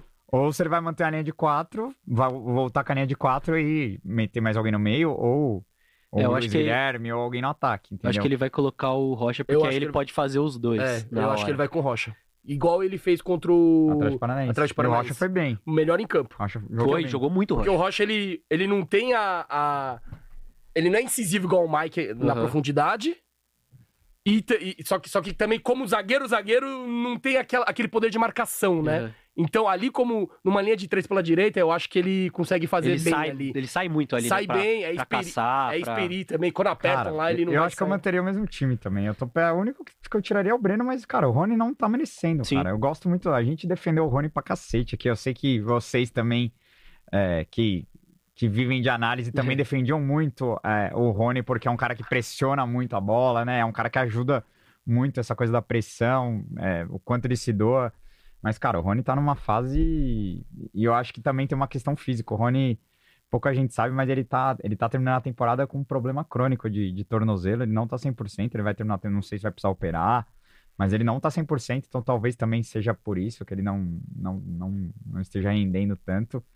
Então, cara, é, eu ia. Porque pensar em mudar o esquema Então você tá agora igual também, eu. cara. É, Você tá igual eu. Vai, vai igual e muda o Rony só. pelo- Quer dizer, muda Não, o Breno, não. só que não sabe com quem. Luiz Guilherme, Não, Arthur. Eu vejo a galera pedindo o Flaco, mas é característica. Não tem como o Flaco entregar o que o, que o Breno entrega, velho. Então, é um o Breno é muito que- mais rápido, ele é mais muda, agudo. Muda, o- muda o coletivo, Ah. sabe? Porque, pô, pensa, é um, é um trio de ataque. É o, o Hendrick, o Veiga e o, e o E o outro jogador. Tá. Você já tem dois jogadores que estão fazendo o movimento de recuar, de posicionar nas costas dos volantes do adversário para receber a bola, que é o Veiga e o Hendrick, que tem essa qualidade. Se o outro jogador recua também, que é, que é a ca- característica do Flaco Lopes, que gosta também de recuar, ou do Luiz Guilherme, enfim, para participar do jogo, se todo mundo tá, tá recuando aqui, o adversário faz isso aqui com a linha e fecha o espaço. Você não tem como achar esse cara ali. Você não tem como achar o Hendrick ali, achar o Veiga ali. Então é importante você ter esse movimento de, de atacar as costas da defesa, de, de, de causar essa preocupação que o Rony fez muito no, no ano passado e que o Breno tá fazendo agora, apesar de tá perdendo gol que não pode perder, pra você conseguir equilibrar esse coletivo, né? Pra você conseguir gerar espaço. Ah. Então é uma matemática difícil. Sim, Não, assim. você falando no gol, é- eu, eu, eu- eu vi hoje o, o, o Breno, ele perde o gol, velho. Ah, ele É, perde. Não dá, né? Aí o Hendrick, ele fica puto. Ele, ele, ele, ele rádio de porra, Ah, não velho. dá pra aquele. O, o- o Pedro era caixa. É, É. caixa. Aí, e que se faz um a 0 só Deus sabe o que Ah. acontece. Claro, ai, vai, todo mundo vai ser 1 a 0 a gente ganha. Não dá pra saber, mas a história podia ser outra. Mas, Léo, fala aí, vo- você iria, você manteria... Você é o Abel Ferreira. Você é o Castanhari lá. Aí o Abel pergunta pra você, e aí, mano? O que a gente Castanhari. Castanheira. Castanheira. É, Mano, eu, eu, eu erro os nomes toda hora aqui. Eu- tá, você, você é o João Martins. Tá bom. Ih, Aí o Abel cola em você e fala assim, ó, João, nossa, nossa equipa não tá dando. O Pra- que fazer? O que, o que vamos fazer? O que, que você sugere? Cara, eu não acho que tem muito pra onde correr, não, velho. Eu acho que eu, eu, eu só colocaria o Fabinho no lugar do Rios, cara. Eu acho que eu, eu acho que o Fabinho equilibra mais o negócio ali. O Rios fez bons jogos, contra o São Paulo ele jogou muito Sim. e tal. Mas eu acho que o Fabinho dá uma equilibrada maior. E eu acho que ele já tá pedindo essa passagem há um tempo. Eu acho que ajuda o Zé também a voltar ele pra, pra função original ali de, de 8. Então eu acho que, que pode, pode ajudar. Mas fora isso, cara, acho que não tem muito pra onde correr, não, velho. Acho não, que. acho Vai que com é três zagueiros mesmo isso aí. e vamos que vamos. E, e eu acho que ele vai seguir mudando a marcação do time conforme o adversário, né? Ele Tá. pega lá no início marcando com três zagueiros, aí vai contra o Botafogo, não funciona, volta pra linha de quatro, aí vai Uhum. contra o Atlético Paranaense, Ah, três contra- zagueiros, Ah, aí contra o Flamengo, linha de Atlético quatro. Paranaense virou uma linha de cinco ali, né? Sim. O, o Rocha virou um. Tipo, ficou os três, o Rocha, o Piquerez. Você É. via que virou uma linha de cinco, né? E que fazia sentido, porque o Atlético Paranaense, pela formação do Atlético Paranaense, né? Eles colocavam os dois alas bem abertos, Sim. o centroavantão, os É. dois meias. Ficavam cinco caras em cima da última E- linha, você colocava a linha de cinco. E aí no jogo Atlético Paranaense até que dominou o meio campo, você vê eles eles eh, eles eh, cozinhando a bola na frente da área, só que eles não conseguiam penetrar, Aham. né? Então, eu acho que por questão de característica é perfeito. Mas eu vou ler mais um superchat aqui, ó. O Boa. Victor Bia- Bianchin é o primeiro superchat dele, agradecer e mandou, Léo, sou muito fã do seu trabalho. Queria que você contasse qual foi o momento mais emocionante da sua vida como torcedor e não como analista, né? Nossa, caramba. Acho que tem dois, assim. É, no estádio foi a final da Copa do Brasil de 2015. Não tem, tem coisa igual, assim. Foi, foi acho que foi o primeiro título. Acho foi o primeiro título que eu vi no estádio e foi. Acho que é sei lá, foi 14 anos. inacreditável, 14 15 anos, é. Nossa, Foi na, não, novinho. foi inacreditável, cara. E ganhar como underdog é muito mais legal, né? velho? É. Porra, não É. tem jeito, mano. Foi, aquilo foi demais aí. Mas fora de, de estádio, eu acho que na- mano, nada vai bater a final da Libertadores contra o Santos, cara. Mais foi que a- do Flamengo? Mais, porque foi minha primeira, cara. Pode crer. Eu, fui- eu, eu passei 20 anos da minha vida Você não era nem nascido em ouvindo, 99. pode ouvindo da. Libertadores de É, 99, ouvindo do- dos jogadores, de como todo mundo era ídolo. Eu vi todos os jogos da, daquela campanha da final inteiros, sei lá quantas vezes. E eu, cara, eu passei a, a 20 anos da minha vida ouvindo aquilo e pensando, caralho, quando é que eu vou viver esse negócio? E, cara, você viver com gol no último minuto do jogo, basicamente, Não, velho. É um negócio que, cara, nunca vai ter igual, velho. Acho que eu, eu É, nunca eu vou fiquei- ter um centésimo de segundo mais. Eu fiquei pensando perfeito. no, no- nessa final do Boca e do Fluminense, o Maraca lotado, velho. Se o Maraca tivesse lotado de palmeirense e Santista com aquele gol do Breno, mano. Nossa. Imagina nós. ah, Mano, nossa, nós ia se matar lá, velho. Nossa, Porque, mano, é um jogo que, mano, nossa, se nossa torcida tivesse, ia ser um absurdo. Tem mais aí? Ó, um tal de Luiz Brat mandou aqui, ó. Léo, é, o que fala do livro Pirâmide Invertida? Recomenda a leitura? Bom livro, bom livro. Livro É legal. sobre tática de tá- futebol? sobre, sobre a história da tática ao longo da história, das primeiras formações, os Pô, primeiros que brisa, conceitos de tática até o- os dias mano. atuais. Então é legal, deve mostrar, tipo, É tudo, bem né? histórico. Deve falar do Brasil de 70, aí fala Pega da laranja mecânica. Desde quando era 0011, bico pra frente, Pode até crer, passando até- por todos as, É. os, as- os desenvolvimentos. É, é Não sei se é livro verdade, legal. mas sabe quem inventou o lateral foi o Zagallo, né? Me falaram que o, quem inventou o lateral foi o Zagallo. Não sei, o Léo talvez tenha mais. 58. Porque antes o lateral era a ponta. Tipo, não, não é. A galera só pensava em fazer gol, não pensava em tomar. então, o Zagallo que inventa o lateral. Se eu tiver enganado, podem me corrigir aí, mas eu, eu já ouvi alguém falando, né? Fala aí, Gabrielzinho. Ô, Léo, uma pergunta que eu queria te fazer, cara, é sobre. Eu vejo nas análises de vocês muita gente ignorante rebate, né? Falando, ah, vocês estão entregando as armas pro adversário. cara, eu odeio. E eu, eu, eu, eu, eu sempre vejo vocês rebatendo também, tipo, que é, é, é, é maçante, né? É preguiçoso, é, Nossa, velho. é chato, né? Ter que ficar falando disso sempre, mas eu, eu queria que você falasse do lado de vocês, porque a galera. É, é ignorância mesmo. A galera acha que não, não existe análise de desempenho que, por exemplo, se fizer análise contra o São Paulo, que o São Paulo não, não sabe como o Palmeiras joga Sim. e disseca nosso time inteiro, né? Mas vocês fazem análise e o cara vai lá, ô, você está entregando as armas pro, pro adversário, enfim. Eu queria, e nesse sentido, eu queria te perguntar o que você acha também sobre essa coisa de vazar a escalação. É, hoje a gente tá vivendo um momento de que os clubes estão cada vez mais fechados, você não vê treino, você não vê nada, e quando vaza a escalação, a galera fica puta. Se você acha que interfere tanto no jogo, um técnico saber ou não qual vai ser a escalação do, do time adversário antes. Cara, é, obrigado pela pergunta, porque eu acho que eu vou recortar essa minha resposta e vou postar no nosso canal. pra sempre que alguém comentar isso de novo, eu mandar o link, tá ligado? Assiste aqui a minha justificativa, porque, cara, isso, isso é, é- Eu acho que esse é o único tipo de comentário que me irrita no canal, cara. O cara pode falar que você não manja nada de bola, você é feio, você é sei lá o quê. Não ligo, mas falar que tá entregando a arma pro adversário é, é sacanagem, cara. Porque é isso, cara. O, não existe segredo no, no futebol de hoje. Todo mundo tá vendo os jogos do Palmeiras.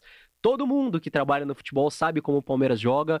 Os times da Série A, os times profissionais, têm fora a comissão técnica de treinador e auxiliares, uma equipe de análise de desempenho que literalmente passou a vida estudando isso e, e- e academicamente e profissionalmente para entender como o- adversário joga e, e também tem um caminho muito grande entre entender como o Palmeiras joga e entender como vencer isso.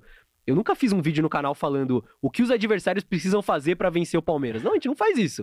A gente fala, ó, o Palmeiras tá errando nisso aqui. Mas o que, que o adversário vai fazer com essa informação? Pô, cara, cara, são, são milhões de E- E possibilidades. mesmo se você fizer, não necessariamente aquela é a fórmula certa. Exatamente. Né? Uhum. E, e, não- e- e o adversário já sabe, né, de, de tudo isso. É um negócio que realmente não, não existe segredo e a gente não, não desvenda. A, a nossa missão é tentar passar pro torcedor o que a gente interpreta do jogo de um jeito fácil, né? Sem ficar falando termo difícil, sem ficar complicando as coisas, falar, ó, tá acontecendo isso aqui, isso aconteceu por causa disso. A gente não conta segredo nenhum, sabe? É, a gente só interpreta o que tá ali na Globo pra todo mundo ver e, e, e fala pro pessoal.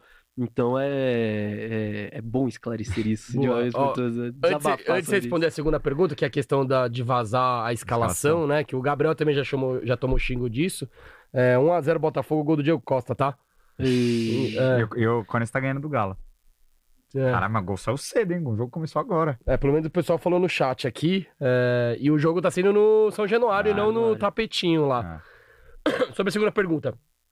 Você acha que quando alguém da mídia ou, enfim, algum jornalista vaza a escalação antes, isso pode ser tão determinante ao ponto do outro time mudar o esquema ou a escalação e ganhar o jogo? Ou você acha que não é bem assim que funciona? Porque no futebol de antigamente, até pouco tempo atrás, né? Eu lembro que o Corinthians de 2015, acho, do Tite, ele, ele abria todos os treinos Uhum. e ele divulgava a escalação antes de todos os jogos. Então, tipo, todo mundo sabia como o Corinthians jogava e ninguém conseguia ganhar dos caras, tá Uhum. ligado? Mas tem um ao contrário Tipo- também. O já teve um jogo, o acho que foi em 2000 e pouquinho, eu não lembro, que o, o Santos ele jogou contra o Corinthians e o Luxemburgo entra com 12 jogadores no campo pra não Teve dar, essa. não dar a escalação. Ah. então tem os dois Aí lados. tira um, né? Aí ele tira um, tem os dois lados. É do folclore do futebol. Então, tem o também, cara né? que não Sabe? quer falar nada e tem o cara que fala tudo. Então, aí eu não sei qual que é a sua opinião em relação a isso. Cara, eu acho que depende muito do caso, assim. Por exemplo, esse exemplo do Corinthians do Tite era um time que, que o, tinha um padrão muito claro que o Tite não mudava em termos de formação, ele podia mudar um nome ali por uma suspensão, por um negócio,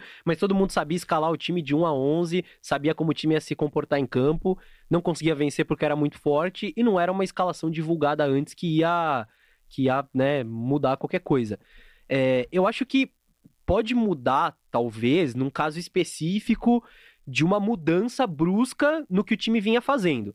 Então, se eu não me engano, contra o Bahia, que o Palmeiras ganhou agora, o Abel não estava esperando o Bahia vir com linha de 5. Acho que foi isso que ele falou na coletiva. Sim. Então o Palmeiras, ele prepara o time ali na, na prévia para atacar contra uma linha de 4. Ele vê que o Bahia vai, vai entrou com três zagueiros e ele muda ali o discurso, fala, mas né, ele tá ali no Palmeiras há muito tempo, os jogadores já sabem o que eles têm que fazer Claro. para atacar a linha de 5.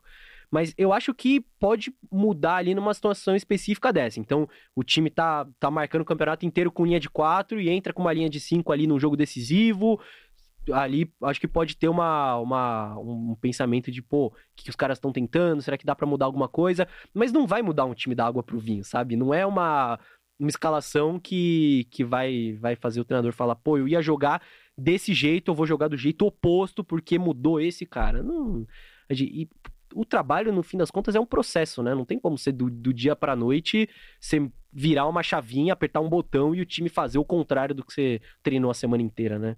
Boa. E, e- e o pessoal do clube já chegou a mandar alguma mensagem pra vocês? Ou dar um. Ou não, não, não fala muito, não. Ou, Ou, pra elogiar o ou pra elogiar o trampo. Ou não chegou a esse ponto. Mano, é... de profissionais que envolvem essa parte tática e, e tudo mais, eu acho que ninguém chegou a mandar mensagem, nada nesse time. Ninguém nunca, né, pra cornetar nesse, nessa linha. Gol do Grêmio. Um a um. Tá é bom ótimo. que o chat aqui é melhor do que o tempo real do GE, viu?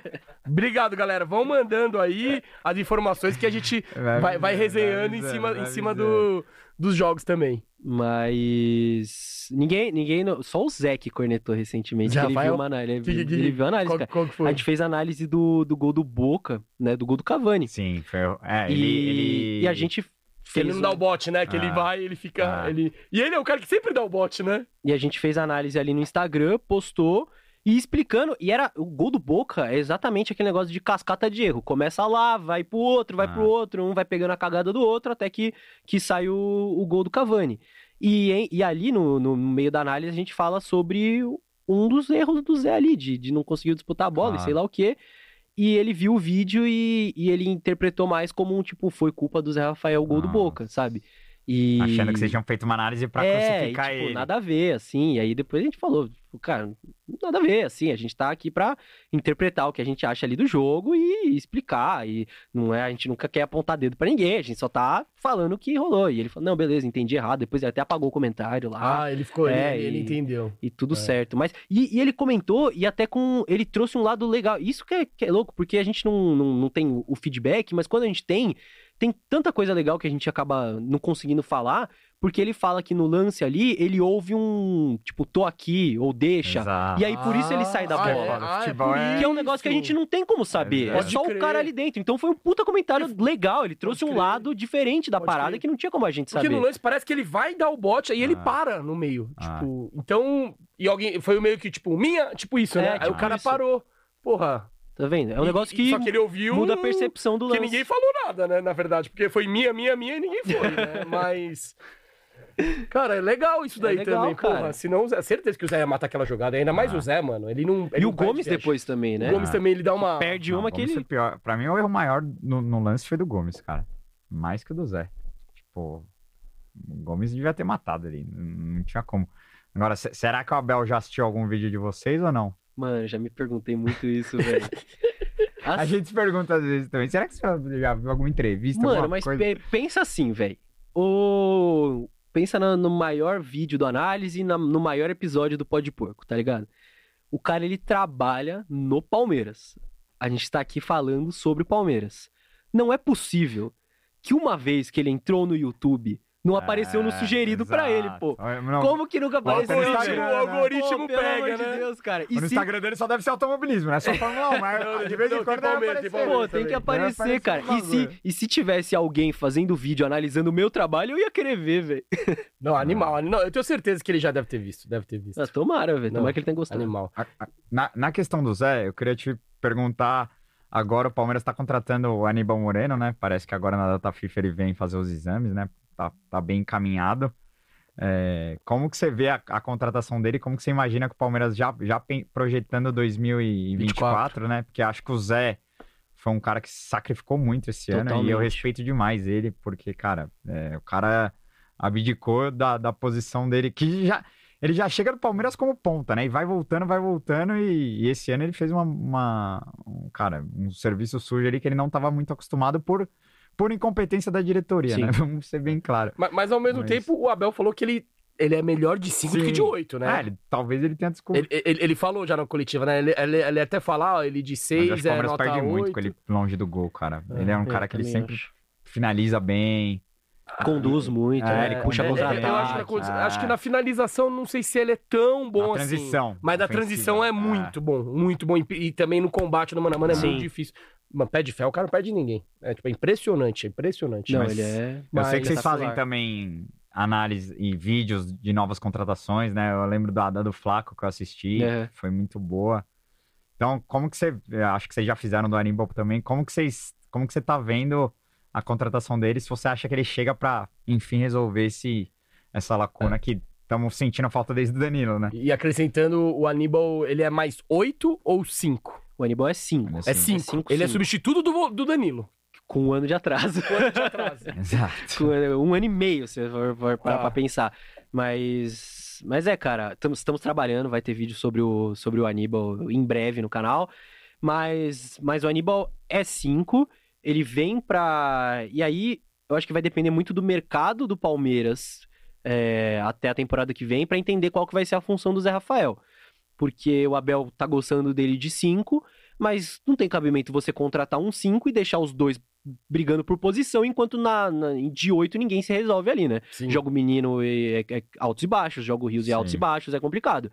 Então, se não vier mais ninguém ali da posição, eu acho que a dupla é Aníbal de 5 e o Zé de 8 ali, é, tentando simular um pouco Danilo e, e Zé Rafael, com o 5 sendo um cara mais. É, um pouco mais posicionado e de iniciar muito o jogo, de, de buscar aquele passe para quebrar a primeira linha, aquele passe vertical que o Danilo era craque nisso, e o 8 sendo um cara mais de arranque, de condução, de, de chegada, como era o Zé, e a gente teve que trocar essas características esse ano porque não veio reposição nenhuma, né? Então eu acho que é, que é muito nessa tentativa, mas se vier mais alguém ali, ou se sair mais alguém, aí tem que ver essa questão Você acha que o Fabinho ele é mais 5 ou mais 8? mais cinco e eu gosto muito do Fabinho como pensando talvez no Aníbal como cinco titular, o Fabinho como cinco reserva e o Zé indo pra oito. Eu e, o- acho- E o Rios e menino de reserva do, É. do, do- do Zé. É, eu acho que É. eu iria mais nessa linha. Só que, cara, é aquele negócio. É... Adaptação de jogador envolve muita coisa para além da parte técnica. É, é não só a parte técnica, é o encaixe do cara no time, é a adaptação do cara à cidade, Sim. à cultura do país. A língua. A língua ao, ao jogo. Cara, você falou da análise do Flaco, a gente. Cara, eu, eu, falei lá no vídeo um milhão de vezes. Isso aqui são as características dele. Isso aqui é o que ele faz bem. Ele tá fazendo isso bem no Lanús, que é um time de bairro da Liga Argentina. Ele vai pra uma liga muito mais competitiva, que é o Brasileirão, fora a Libertadores, jogar num time um bilhão de vezes maior do que o Lanús. Ele tem essas características. O melhor dele, no melhor dele a gente pode aproveitar essas características, mas envolve, envolve muita coisa a Claro. adaptação do cara. Então, Sim. eu acho que o Aníbal passa por isso também. Claro que o Racing é um time mais expressivo, ele já jogou Libertadores, se destacou em Libertadores e Uhum. tudo mais. Mas é uma coisa que envolve muitos fatores ali e tomara que ele consiga se adaptar, porque a gente tá precisando de um cara dessa função há muito Não, tempo. e a né? gente falou do Zolândia, mas esqueceu de um também. Grande Eduardo Atuesta. Ó, reforço. Reforço. Voltou. Pintou reforço na academia. Porra, não, calma, velho. A Atuesta é bola, fi. Não, Vocês- aquela grana que gastaram, Vocês fizeram a, a análise também do Atuesta, Também. provavelmente. E foi né? a mesma coisa. E ainda mais É, agravado. Jogava na. Porque a MLS É, é, na- pelada, ele né? jogava de 5, né? Jogava Cara, de 5. Como esse cara joga de 5? O cara não ganha nenhum combate, velho. Porque Como ele era. de cinco? Cara, ele na MLS, ele era quase um quarterback, velho. De verdade. Porque ele era Só aquele lançava. 5. É, mano, ele era aquele 5 Só que, viu que- o jogo de frente tipo e o Pirlo. só que. Ele era Exato. o Pirlo. E porque ele tinha muito espaço, velho, muito tempo. mano. Lá ele tinha muito tempo, muito espaço. O tempo que É. lá Ah, mas ele é que o jogo é outro. parava, pensava, Ah. decidia o que ia fazer, aqui ele já perdeu a bola, né? velho. Ah, O, a- o, o Atuesta. Vocês botam fé, porque a gente já vai começar. Vamos começar a fazer uma previsão para o ano que vem, tá? Elenco, quem fica, quem não fica. Atuesta, você acha que tem lenha pra queimar ainda? Ou vê uma proposta mais ou menos boa, pum? Ah, Tchau. eu acho que. Já deu. Eu acho que sim, cara. Ainda mais depois de lesão, assim. Pô, to- tomara que ele volte 20 vezes melhor e tudo mais. Mas eu acho que é um dos caras que, se pintar uma proposta, eles não vão segurar, porque balançando ali a importância dele pro elenco, né? Não. Ele é um cara mais vendível do que outros mais É, importantes. ele, ali, eu- e então a gente até conversou disso, um cara que é bem vendível é o Gabriel Menino, né? Eu concordo. Porque ele é novo, campeão da seleção olímpica, já foi convocado na principal, currículo absurdo Sim. e, Ah, dá, e é. dá de boa. Eu, eu, eu não sei como o Palmeiras vai fazer pra planejar esse 24, porque, cara, é, a- até alguns jogadores que são muito importantes, eu, eu sinto que, cara, o Gomes mesmo, mano, pra mim tá Sim. muito estranho, velho. Ele tá com a cabeça totalmente. E agora apareceu de novo o empresário Ah, dele. que não mas o empresário dele gosta, né? Ele gosta. de Ele que gosta. E com certeza a, a proposta mexeu, o próprio Abel falou, né? Não Sim. só ele. Cara, eu não sei não se, o- se o Gomes fica, cara. O Luan, a gente tava falando aqui, é um jogador que eu acho que já deu no talo. É, é um cara muito bom. é, eu gosto demais, mas Já, desgaste, diz- é, desgaste da torcida. Fim de ciclo. né? todo, todo gol é culpa do cara. E ficam enchendo o saco. Eu não aguento mais também. Eu que gosto do cara, velho. Pelo amor de Ah, Deus. eu, eu entendo o seu lado, mas se for analisar friamente, esportivamente, o Luan tem que É um ficar. puta velho. reserva, só que, mano. Ainda já- eu- mais eu que já se no vai talo. saber ele manter esse esquema ano que vem, porque o Abel falou que é a, a- a formação favorita dele com três zagueiros. Sim. Vai saber ele mantém? Cara, o Luan vai, aí, vai ter que estar. Eu quero te perguntar, o Rony, que é um jogador que foi importantíssimo, um jogador que entregou muito, não só taticamente, mas em gol, artilheiro do Palmeiras ano passado. Muita gente acha que também o Rony é um cara que ele tem mercado, principalmente árabe, né? Enfim. Porque também o Abel, por muito tempo, ele só soube jogar com o Rony de, no... de 9, né? Ele, ele não conseguia se adaptar a outro tipo de formação e por conta do Rony ele não conseguia fazer o Palmeiras jogar de outra forma, né? Então Aham. eu vejo muita gente falando, cara, é eu não vejo a hora do Rony ser vendido pra ver se o Palmeiras começa. e tanto que começou a jogar com uma outra, de uma outra maneira agora Sim. com o Hendrick com o Breno, né? Mas como que você vê a, a questão do Rony também? E, gente, eu amo o Rony. é, Eu fico muito chateado desse momento do Palmeiras também, porque, cara, é, jogadores que foram muito importantes, de repente você vê a torcida massacrando os caras. Eu acho que, cara, dá pra gente aceitar que talvez o ciclo esteja se encerrando e ser grato ao que o, Sim. o cara entregou, né? Porque os jogadores também são, são seres humanos, também, também sentem. E, e é normal. é- Acabei é- de falar que o cara também é. tá meio estourado do É. tornozelo, a gente não sabe o que passa pela cabeça, vida pessoal, enfim. Mas eu queria que você falasse do Rony também nesse, sim, nessa pegada tática e de como ele. o Ab- E o Abel mesmo assumiu que devia ter tirado ele antes, né? Que Sim. morreu numa convicção errada ali na Libertadores, né? Mas enfim. É, o, o recorte recente do Rony é, é péssimo, né, cara? É, desses últimos jogos que ele fez, dessa última época dele de titular, é um recorte absolutamente péssimo. Hoje ele é reserva com, com todos os méritos ou deméritos, né? É, mas quando a gente é, falava bem do Rony, elogiava o Rony e dava destaque pro que ele fazia bem, é porque durante o melhor Palmeiras da era Bel, Palmeiras que jogou o melhor futebol da era Bel, o Rony era o centroavante titular e artilheiro do time. Sabe, isso é um negócio que tá ali, é fato. Você pode, história. você pode não gostar dele. Pô, você tem todo o direito, e muita gente não gosta dele. E eu não tô fazendo a defesa do cara, é só um fato. O melhor Palmeiras da era Bel, o Rony era centroavante titular. E hoje ele é reserva, com mérito. E, e é isso. Toda a gratidão pelo, pelos gols dele, pelas assistências dele, principalmente pro Breno, por tudo que ele fez no Palmeiras. Mas ninguém é maior que o clube também. E, tá- e tá tudo bem, sabe? O cara, ele tem lá seus 27 anos, sei lá. Daqui a pouco já, já fica um pouco velho pra pra ganhar um, um bom dinheiro. Veio aqui, fez os seus gols, foi muito importante. Se vier uma proposta boa, pô, beleza, cara, bom pra todo mundo. fechou. Não, não, não precisa se amarrar o cara também, sabe? Eu acho que nem 8, nem 80, sabe? É um negócio Sim. que tem, tem gente que, que, cara, desde que o Rony pisou no Palmeiras, queria mandar o cara embora, mesmo quando ele tava jogando bem, fazendo gol de bike Ah. e o caramba. Tem- tem E também senso, não, né? não é tipo o Rony aposenta no Palmeiras, cara. É, Uhum. é isso, é, é bom senso, cara. Ele era titular com mérito, hoje ele é reserva com mérito. Se vier uma proposta boa, cara, beleza, é isso. E se vender o Rony, vai ter que contratar centroavante. Ah, não, até com ele ter contrato. Até É. legal, vamos, vamos- vamos tocar, Exato. vamos tocar nesse assunto. Vamos supor que ninguém vai ser vendido, tá? Tá. Tirando o Ender, que já tá vendido, vai Ah. sair do meio do que vem. Quais posições. Eu já tô considerando o Aníbal, tá? No elenco. Você focaria pra contratar? O que você acha que quais peças, quantos, quantas peças e em quais posições o Palmeiras tem que focar mais é, pro ano que vem? Tá, vamos lá. É, Eu acho que o Palmeiras já tinha que ter contratado mais um zagueiro pra essa temporada, então vou colocar um zagueiro porque eu acho que, principalmente o Abel que troca a formação, às vezes coloca três zagueiros, você ter só quatro zagueiros no elenco, é, eu acho errado. Então, eu acho que um zagueiro teria que entrar aí. Na lateral direita, se o Rocha ficar, Rocha não, ficando, tem renovou. não tem por que contratar. Na lateral esquerda, acho que é a mesma coisa. No meio-campo, pensando aí, Aníbal, Zé, Menino, Atuês, Menino Rios, Atuesta e, e Fabinho. Jailson vai embora, né? Jailson vai embora.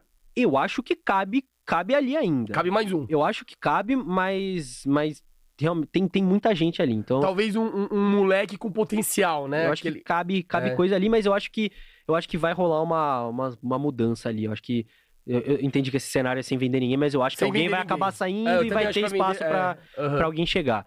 É, Agora, eu acho que o mais urgente é, é do meio pra frente ali, né, cara? A gente precisa de um centroavante, porque o Hendrick vai embora no meio do ano, o Flaco não se firmou, o Rony tá mal, é, é, vai precisar de alguém ali, nem que chegue no meio do ano, mas enfim. E precisa de gente pra dividir a responsabilidade ali, cara. Porque você tinha no melhor Palmeiras do da Era Bel, Dudu, Scarpa e Veiga dividindo responsabilidade nessa, nessa questão de, de ser o cara que, que, vai, que vai decidir, que vai fazer o, o, o gol do, do 1x0, 1x0 Palmeiras, né? Que vai dar assistência decisiva, que vai fazer o gol decisivo. Você tinha caras dividindo essa responsabilidade.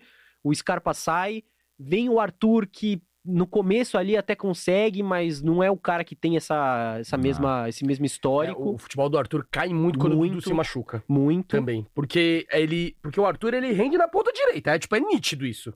Trazendo Só pra lá. dentro, só lá. Ah. Aí, e aí, quando o, o, o Abel ele põe o Mike na ponta direita e ele na esquerda não funciona, ele põe o, o Arthur não de ponta direita, é meio que um, um atacante pela direita também não rolou. Ele tem que jogar aberto, então. Ele é um winger, ele é o, É. ele é o famoso, é tipo o, Pontinha. o Guardiola falando do Doco. Ele é o, ele é o, ele é o Doco do Palmeiras, só que do lado direito, tá ligado? Jogando aberto, com espaço, agredindo, agredindo, trazendo pra dentro, enfim. Ah. Mas aí, de- nessa questão de dividir responsabilidade. Acho que pelo menos uns dois ali. Você acha que. Mas em que posição, mais precisamente? Você acha que um meia e um Não, ponta. Eu acho que uma reserva esquerda? pro Veiga é necessária também. É. Hoje, hoje só tem o John John, né? Eu, pe... Ah, e o Luiz Guilherme, né? Que ele sempre fala que é meia, só que só Ah. joga de ponta, né? é. É. eu acho que Eu vejo o Luiz Guilherme mais como ponto. É, mas ele fala que ele é meia, É. mas só joga de ponta. pensando na. Tô, tô visualizando, sei lá, o Palmeiras atacando ali, os, os dois caras bem abertos, um ponto e um lateral, geralmente, dois Sim. meias. Eu acho que falta. é, Eu acho que falta um cara que, que possa. Que, que possa jogar em, em posições diferentes ali, como é o Dudu, que vai render na ponta direita, que vai render na ponta esquerda, Tá. que vai render como um meia, que é o cara que não vai sair do time, que vai dividir Volta responsabilidade. Scarpa. é, eu- tudo que ele falou encaixa nesse personagem. Porque o Scarpa faz direita, esquerda e meia. Eu acho que falta, falta gente pra dividir a responsabilidade ali, cara. Porque o, o, o, o Abel, ele, ele teve que fazer milagre muita, muitas vezes, cara, de, de inventar Mike de ponta pra gente ser campeão brasileiro ano passado. Ah, Sabe? Uns negócios de, de Zé Rafael virando camisa 5. Você, uma hora ou outra você precisa de gente dividindo a responsabilidade ali pra ajudar o próprio Veiga. E, e, e, cara, o Dudu, ele vai voltar de uma lesão grave. E ele não vai ainda. voltar pra pré-temporada. Ah, Então a gente não pode, a gente não pode pensar no time titular de contar com ele, não. 2024 com o Claro. Dudu titular da ponta esquerda. não. É, claro, com certeza. E precisa de um cara de ponta esquerda. Porque hoje, Precisa. vamos supor, com três atacantes ali, hoje o ponto esquerda, por ca- característica, seria Breno Lopes e Kevin. E Kevin. Desculpa, Breno Lopes, Breno Lopes. Que a gente tá falando, claro, importante, tal, tal, mas não, pra ser o cara, não, Não. dá. Ah, é um e o eu Kevin, claro também. que pode crescer, tal, tal, tal, só que é difícil você botar todo assistindo um moleque, né? Não, não tem Ah. como. Só que ao mesmo tempo, de ponta direita, eu acho que não precisa, porque tem um monte, cara. O Arthur, Luiz Guilherme, enfim. Mas é de ponta Dizem esquerda. que, né? dizem que o Estevão pode subir ano que vem, né? Mas, Ah, mas acho aí que também é muito muito- é cedo. muito Acho cedo, que é muito cedo. cedo, mas dizem que ele vai subir. Um meio e um ponto ali. Gol do Cuiabá. Quem fez o gol? Adivinha? Deivinho. Deivinho. Gol dele. Cuiabá e quem? Cuiabá e. Cuiabá e quem? Fala aí, galera do chat. Essa aqui. pergunta é difícil. É. Ó, enquanto a galera vai respondendo no chat, aqui, ó, o Lucas Miyake mandou dezão. Primeiro chu- superchat dele, ó. Vários caras mandando. Obrigado. Acompanha manda- nosso trabalho aí, quem tá chegando, hein? Vários caras mandando o primeiro superchat aqui. Ó, o o Léo aqui tá fazendo a galera perder o cabaço do superchat. Bahia. Bahia, viu? Falei, ó. 1x0 gol do Bahia. Jogou. 1x0 contra o Bahia. Não, então, Cuiabá Cuiabá e Bahia. Bahia. É, Cuiabá Bahia, isso que eu falei. Ah, não. Então eu falei errado ou você entendeu errado. Mas, ó, o Lucas Ma... Miyake mandou aqui, ó. Salve, pode porco e Léo. Parabéns pelo trabalho dos dois canais. Os dois melhores na mídia alternativa. Tamo junto. Moral. Léo, é, comenta a história da análise do, do- da análise do grandíssimo Carlos Vinícius. Nossa, velho. Ca- pra quem não sabe, o Carlos essa, Vinícius velho. é um centroavante, né? Que jogou no né? Tottenham, Benfica, hoje tá no Fulham. Né? O que já, cara, o que já teve de análise que a gente fez e nunca foi publicado Ah. porque o Palmeiras não fechava a contratação, velho. 2x1 Botafogo. Que merda. Os valores né? assustam, né? E gol do Nossa, Galo também. cara. Vai. Paulinho. A gente, cara, a gente já fez análise do Alário, do Tati Puta, Castelhano, não, de- do tá- vídeo do- pronto, sabe? Upado no YouTube, só esperando anunciar e me- mela a contratação. Que bagulho Não, inacreditável. do, do Tati era toda a janela, né? Era tipo o Pete Martini do Tati, né? É, toda a Mas janela. a Twista também foi assim, né? Também, no, no ano A gente anterior o Palmeiras tentou, tentou. tentou, tentou, não conseguiu, aí trouxeram. Mas, cara, o, o, Ca- o Car- esse negócio, essa história do Carlos Vinícius é engraçado porque o, todas essas análises, a- na maioria das vezes a gente ficava triste do Palmeiras não ter conseguido contratar, né? Pô, o Alário foi uma, depressão quando saiu que, puta, não vai vir. Até agora, quando o Palmeiras estava tentando um volante desesperado no final da janela, a gente começou a, a olhar Aníbal e, e os outros caras ali que estavam pintando. Mas o Carlos Vinícius, ele surgiu ali, a gente separou os jogos, foi assistir, a gente sempre junta uma, uma galera pra ter opiniões diferentes sobre o mesmo cara, né? E, e vimos jogos, pegamos o jogo dele na Champions pelo Tottenham, PSV e tal, contextos diferentes, e todo mundo parou pra ver o jogo. A gente falou: não, vamos reunir aqui no grupo depois e vamos debater o que a gente viu e tal. E, cara, era uma opinião geral de o que, que o Palmeiras tá indo atrás desse cara, velho. Ah, ele é ruim? Cara, a gente ficou um pouco assustado, assim. É? Eu não sei se a gente pegou os, os seis piores jogos da carreira dele, mas foi um negócio triste de assistir, cara. Foi um Mas negócio... tá na Premier Foi um League. negócio Ele tá no Fulham. ver, ele tá no Fulham, porque assim, o, o- no Tottenham, ele, ele era reserva do Kane. Aí praticamente não jogava, Ah. aí beleza. Aí, aí o Fulham, ele foi porque os caras, o Mitrovic lá foi pro, foi pra Arábia, Pro né? Ele tá jogando junto com o Cristiano Neymar. Ronaldo, ou o Neymar. Então, aí no Fulham eu não sei se ele tá... É, no Fulham eu não cheguei a ver porque é, mais, agora- é, mais e no Benfica recente. também ele não vingou. Mas na época, a gente É. pegou o jogo dele no PSV, no Benfica e no Tottenham. Ele não... E os jogos que a gente pegou ali, o É. negócio tava complicado, velho. E, falar. e ele, era, ele é o centroavante trombador mesmo. Típico 9, né? É. Cabeceia bem, pivô, tal, tal, É, era mais ou menos nessa. né? É, exatamente. Isso que era meio esquisito, mano. Uhum. Porque ele meio que não. Né? Era, era, mas não era. tô Trombador ali, mas meio E que. parece que ele não veio porque o salário dele era muito alto, né? Meu, não... Que o Palmeiras acho que certeza eu os valores assustaram. Com certeza, Em como algum momento sempre. os valores assustaram. Como sempre. Ai, ai, ai. Ô, Léo, uma outra coisa que eu queria te perguntar, a gente é, falaram do Deivinho aí na, no chat, né? Queria que você comentasse como foi a semana, porque eu sei que vocês tramparam demais, fizeram uma live com, com o Fragoso, inclusive, Uhum. Da final da Libertadores de, de Montevidéu. né? Eu lembro que a gente tava no, no, no carro indo pra Montevidéu, que a gente saiu aqui de São Paulo, e vocês já estavam fazendo vários vídeos, várias lives e tal. Queria que você comentasse como foi o trabalho de vocês nessa semana. Vocês alugaram uma casa, né? Foi. Até chegar no título e, enfim, queria que você contasse como foi esse a momento. mansão análise verdão, a gente chama. Porque Ah, é? a, a gente pensou assim, cara, final de Libertadores, a gente precisa fazer alguma coisa diferente, a gente precisa fazer alguma coisa especial. A gente tentou ver meios de ir ao jogo, mas acabou não rolando. O ingresso tava E- caríssimo, né? Tava, tava muito embaçado 1.100 reais. e, e até estadia, transporte, enfim. A gente tentou de algumas maneiras diferentes, acabou não rolando. A gente pensou, cara, vamos fazer alguma outra coisa, vamos pensar. E aí a gente alugou uma casa na rua Diana ali, na porta do Allianz, na porta. E a gente falou, cara, vamos fazer o nosso QG aqui, vamos transformar um quarto em estúdio, vamos, vamos fazer live a semana inteira e vamos juntar a galera aqui. Então, cara, veio gente do análise, tipo, gente que é, tipo, o Júnior, que é de Salvador, passou a semana em São Paulo, ficou hospedado na casa. O próprio Parra, que é de São Paulo, ficou na casa também, né? Porque o Parra. né, teve- Mano, cara, gente de, de todo canto do Brasil e, e, e- ficou, ficou lá. E foi a semana inteira a gente convivendo lá e dividindo a ansiedade do jogo e fazendo live todo dia. Teve uma que foi o Lavieri, teve essa outra que foi o Léo Miranda e o Fragoso, que a gente botou um, tipo, um, um campinho assim e, cara, falou da, de todos os, os- os detalhes táticos do- do, jogo. possíveis. Todos, todos. E, e foi isso, a gente fez acho que live todo dia naquela semana ali na, na, na casa e vimos o jogo juntos, comemoramos juntos na, na rua depois e foi muito especial, cara. Foi muito legal, E, e taticamente, você acha que é- esse foi o maior jogo da era Bel? O Contra o Flamengo em Montevidéu? Nossa, cara, eu acho que. Putz, eu acho que balanceando a importância do jogo com desempenho, eu acho que sim, cara. Eu acho que sim. E Que é com um jogo que o próprio também, Abel né? exalta, né? Ele fez até aquele coach's voice, né? Que ele Sim, fala sim. do lance do Mike, Sim. tipo, da- do gol do Veiga, né? É um, é um jogo que, que, cara, é o, é o a final de Libertadores contra um- o maior rival nacional do Palmeiras que estava disputando o título nos últimos anos ali, né? É, de, de, de- disputa, eu digo. E, e é um jogo que, que o Palmeiras vai muito consciente, cara. É um negócio absurdo. E, e eu acho que é um jogo que, que você tem o, o individual dos caras se destacando, você tem um Veiga se firmando mesmo como um cara decisivo, um Esse cara que faz gol final. muito, Muito. muito. E você tem o dedo do Abel ali, cara. Você tem uma- mudança que o Abel faz no time. Pra quem reclama de três zagueiros, o Palmeiras marcou com três zagueiros aquele Sim. jogo, só não jogou com três zagueiros, mas o Piqueires foi zagueiro pela esquerda, o Scarpa foi ala pela esquerda. Ele monta o time pra conter o, o- a maneira com que o Flamengo jogava. E, e, cara, aquele gol do Veiga é um espetáculo, né, cara? E, e você você vê ali, o, o Abel mostra no livro dele o treino, o- a foto do treino que ele fez Sim. antes do jogo.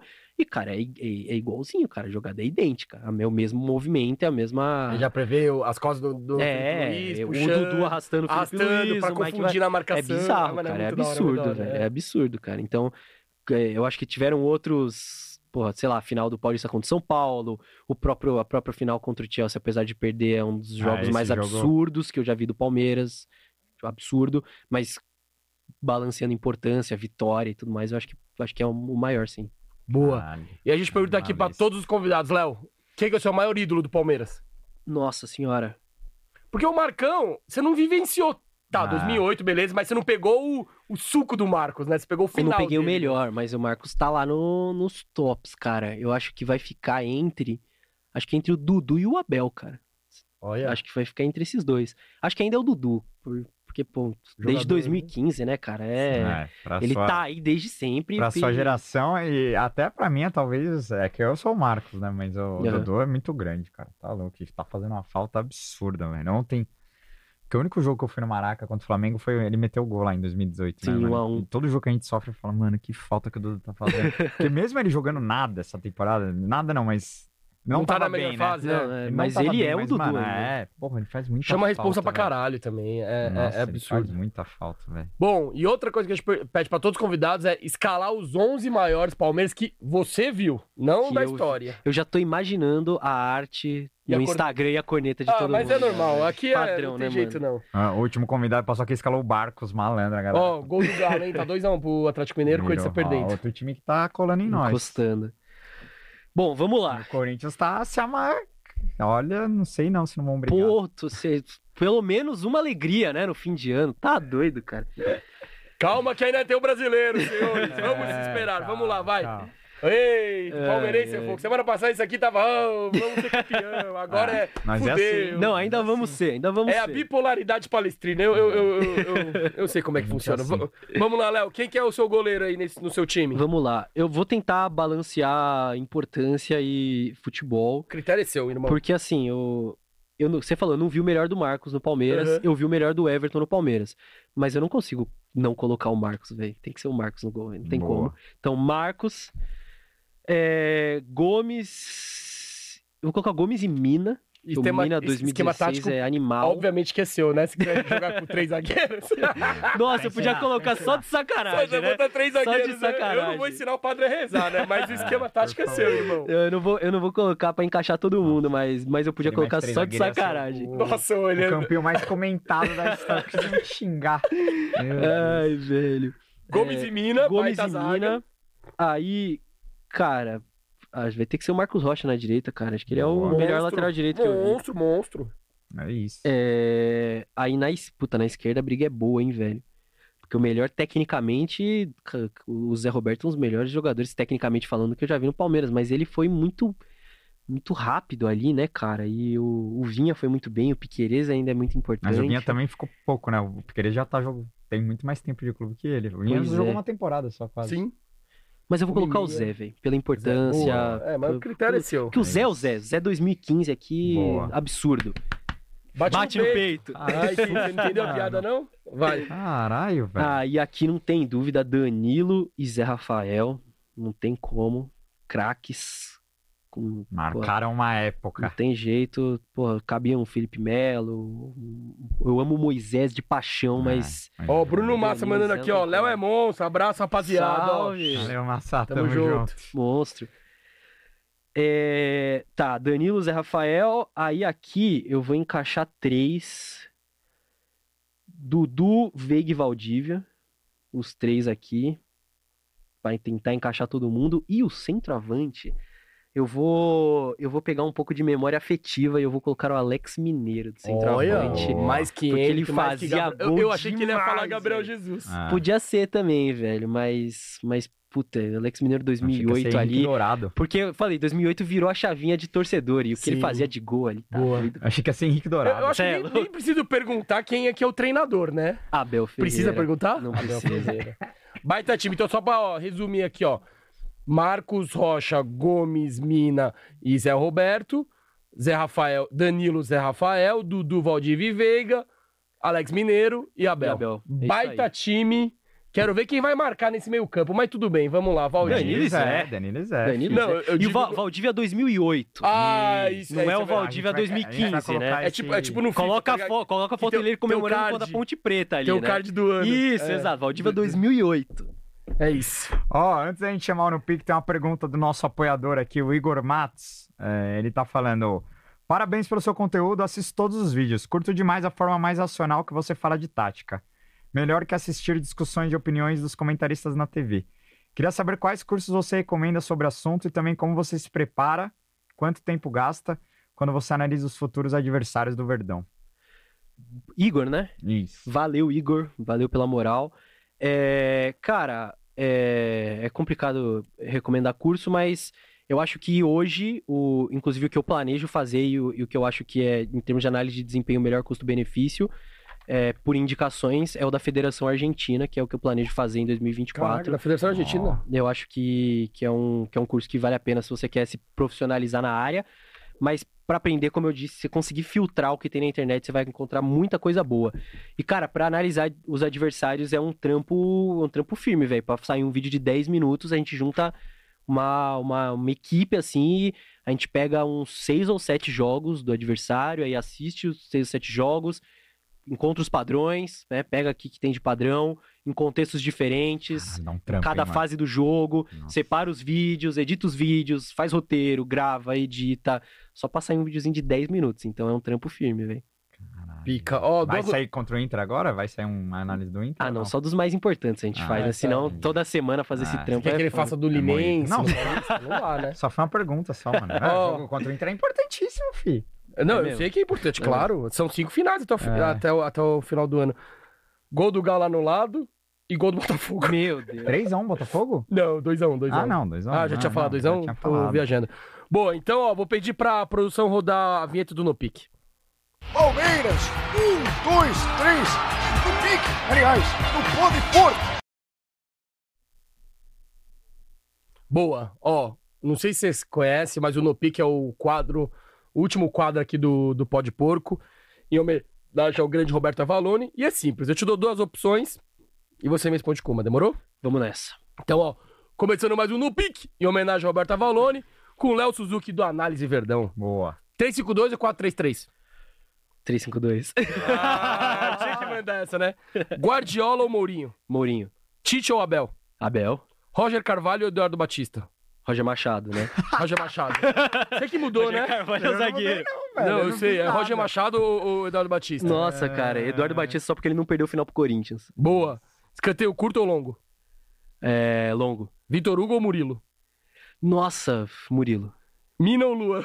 Mina. Barrios ou Alexandro? Barrios. Jesus ou Hendrick? Nossa. Caramba, velho. Acho que ainda é o Jesus, né? Pelo. Eu acho que potencial vai ser o Hendrick, mas hoje ainda é Jesus. Boa. Moisés ou Bruno Henrique? Bruno Henrique volante. Mois- Eu amo Moisés, velho. Nossa senhora, Moisés fácil. Jogou muito. Cleiton Xavier ou Scarpa? Cleiton Xavier é outro que tá no meu coração demais, velho. Dudu de 2016 ou de 2022?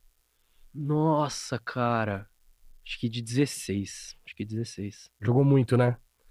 Tietchan ou Gabriel Menino? Tietê. Veron ou Wesley? Veron. Veron. Ó, e a última sempre dá uma zoada. O que, que é pior? Quando falam que jogar com três zagueiros defensivo ou quando chamam o Abel de retranqueiro? Nossa senhora. Acho que três zagueiros defensivos é pior, porque retranqueiro o Abel já foi, mas três zagueiros é defensivo é sacanagem, né? Boa! Monstro! Porra, Léo, agradecer demais, velho. Que Faltou isso. muita resenha, mas teremos outras oportunidades aí.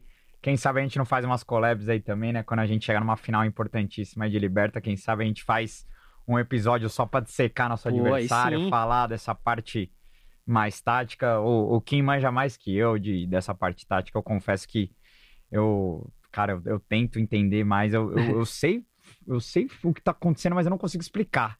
Tipo, eu acho muito difícil. Pra mim é uma Não, parada. você vai bem, pô, você vai bem. Eu acho o que vocês fazem fantástico. Eu, eu não consigo. Tipo, eu entendo do jogo, mas eu não. Ele, ele manja mais do que eu. Mas de Palmeiras, desculpa, né? Não, esse, esse cara aqui é o Wikipédia do Palmeiras, aí não mano. dá. Ô, no- a memória mas, dele mano, é braba. queria te agradecer demais por, pelo, por ter colado aí mesmo. A gente teve que cancelar semana passada por conta do, do jogo contra o Botafogo. Essa, essa semana, infelizmente, estamos na ressaquinha aqui de um jogo doído. Mas vamos que vamos. Palmeiras, as coisas. ah, ganhando ou perdendo, a, a gente sempre vai estar aqui. E, mano, parabenizar pelo trampo de vocês, que vocês sigam cada vez mais fortes aí, porque é um trampo foda. E é, quem tá assistindo a torcida merece demais. Se inscreve lá no Análise Verdão, segue o Léo, os caras, porque. E parabenizar toda a equipe de vocês, né? Porque o Gabriel também. A gente convidou o Gabriel pra vir, ele não pôde vir. Que, e todos os moleques lá, o Parra, é, e todos que já passaram também, enfim, parabéns pelo trampo de vocês e conte com o Pode Porco pro que precisar, mano. Valeu, mano. Eu que agradeço o convite, velho. Legal demais estar aqui. Acompanho sempre o Pode Porco, então parabéns de novo pelo trampo de vocês. E, mano, muito legal. Agradecer também a rapaziada que colou aí, todo mundo que mandou mensagem, elogiou o trabalho. No fim das contas, a gente faz pra quem assiste, né, mano? E eu não sei se vocês têm essa brisa também, mas às vezes é até louco você pensar que, mano, tem gente por aí que para pra ouvir vocês entrevistando a rapaziada e pra Sim, me ouvir mano. analisando o jogo. É um negócio que a gente às vezes tá ali no dia a dia de produção e, e os números vão meio passando batidos assim e, parece que é só um número. Mas, mano, é uma galera que para o tempo do Ah, dia pra ouvir o que a gente tem a dizer, mano. Então isso é uma, é uma honra absurda, cara. É um negócio maluco. Então, agradecer a rapaziada e agradecer de novo o convite.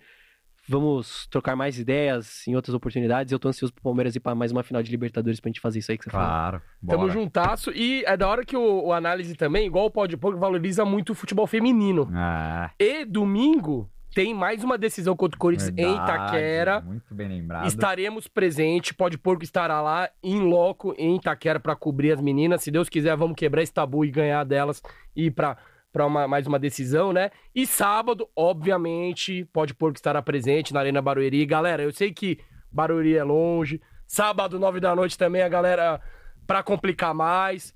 Só que o Palmeiras Ingressos deram uma barateadinha. deu uma né? barateadinha, agora tá 60 reais no setor é, B, né? Se eu não me engano.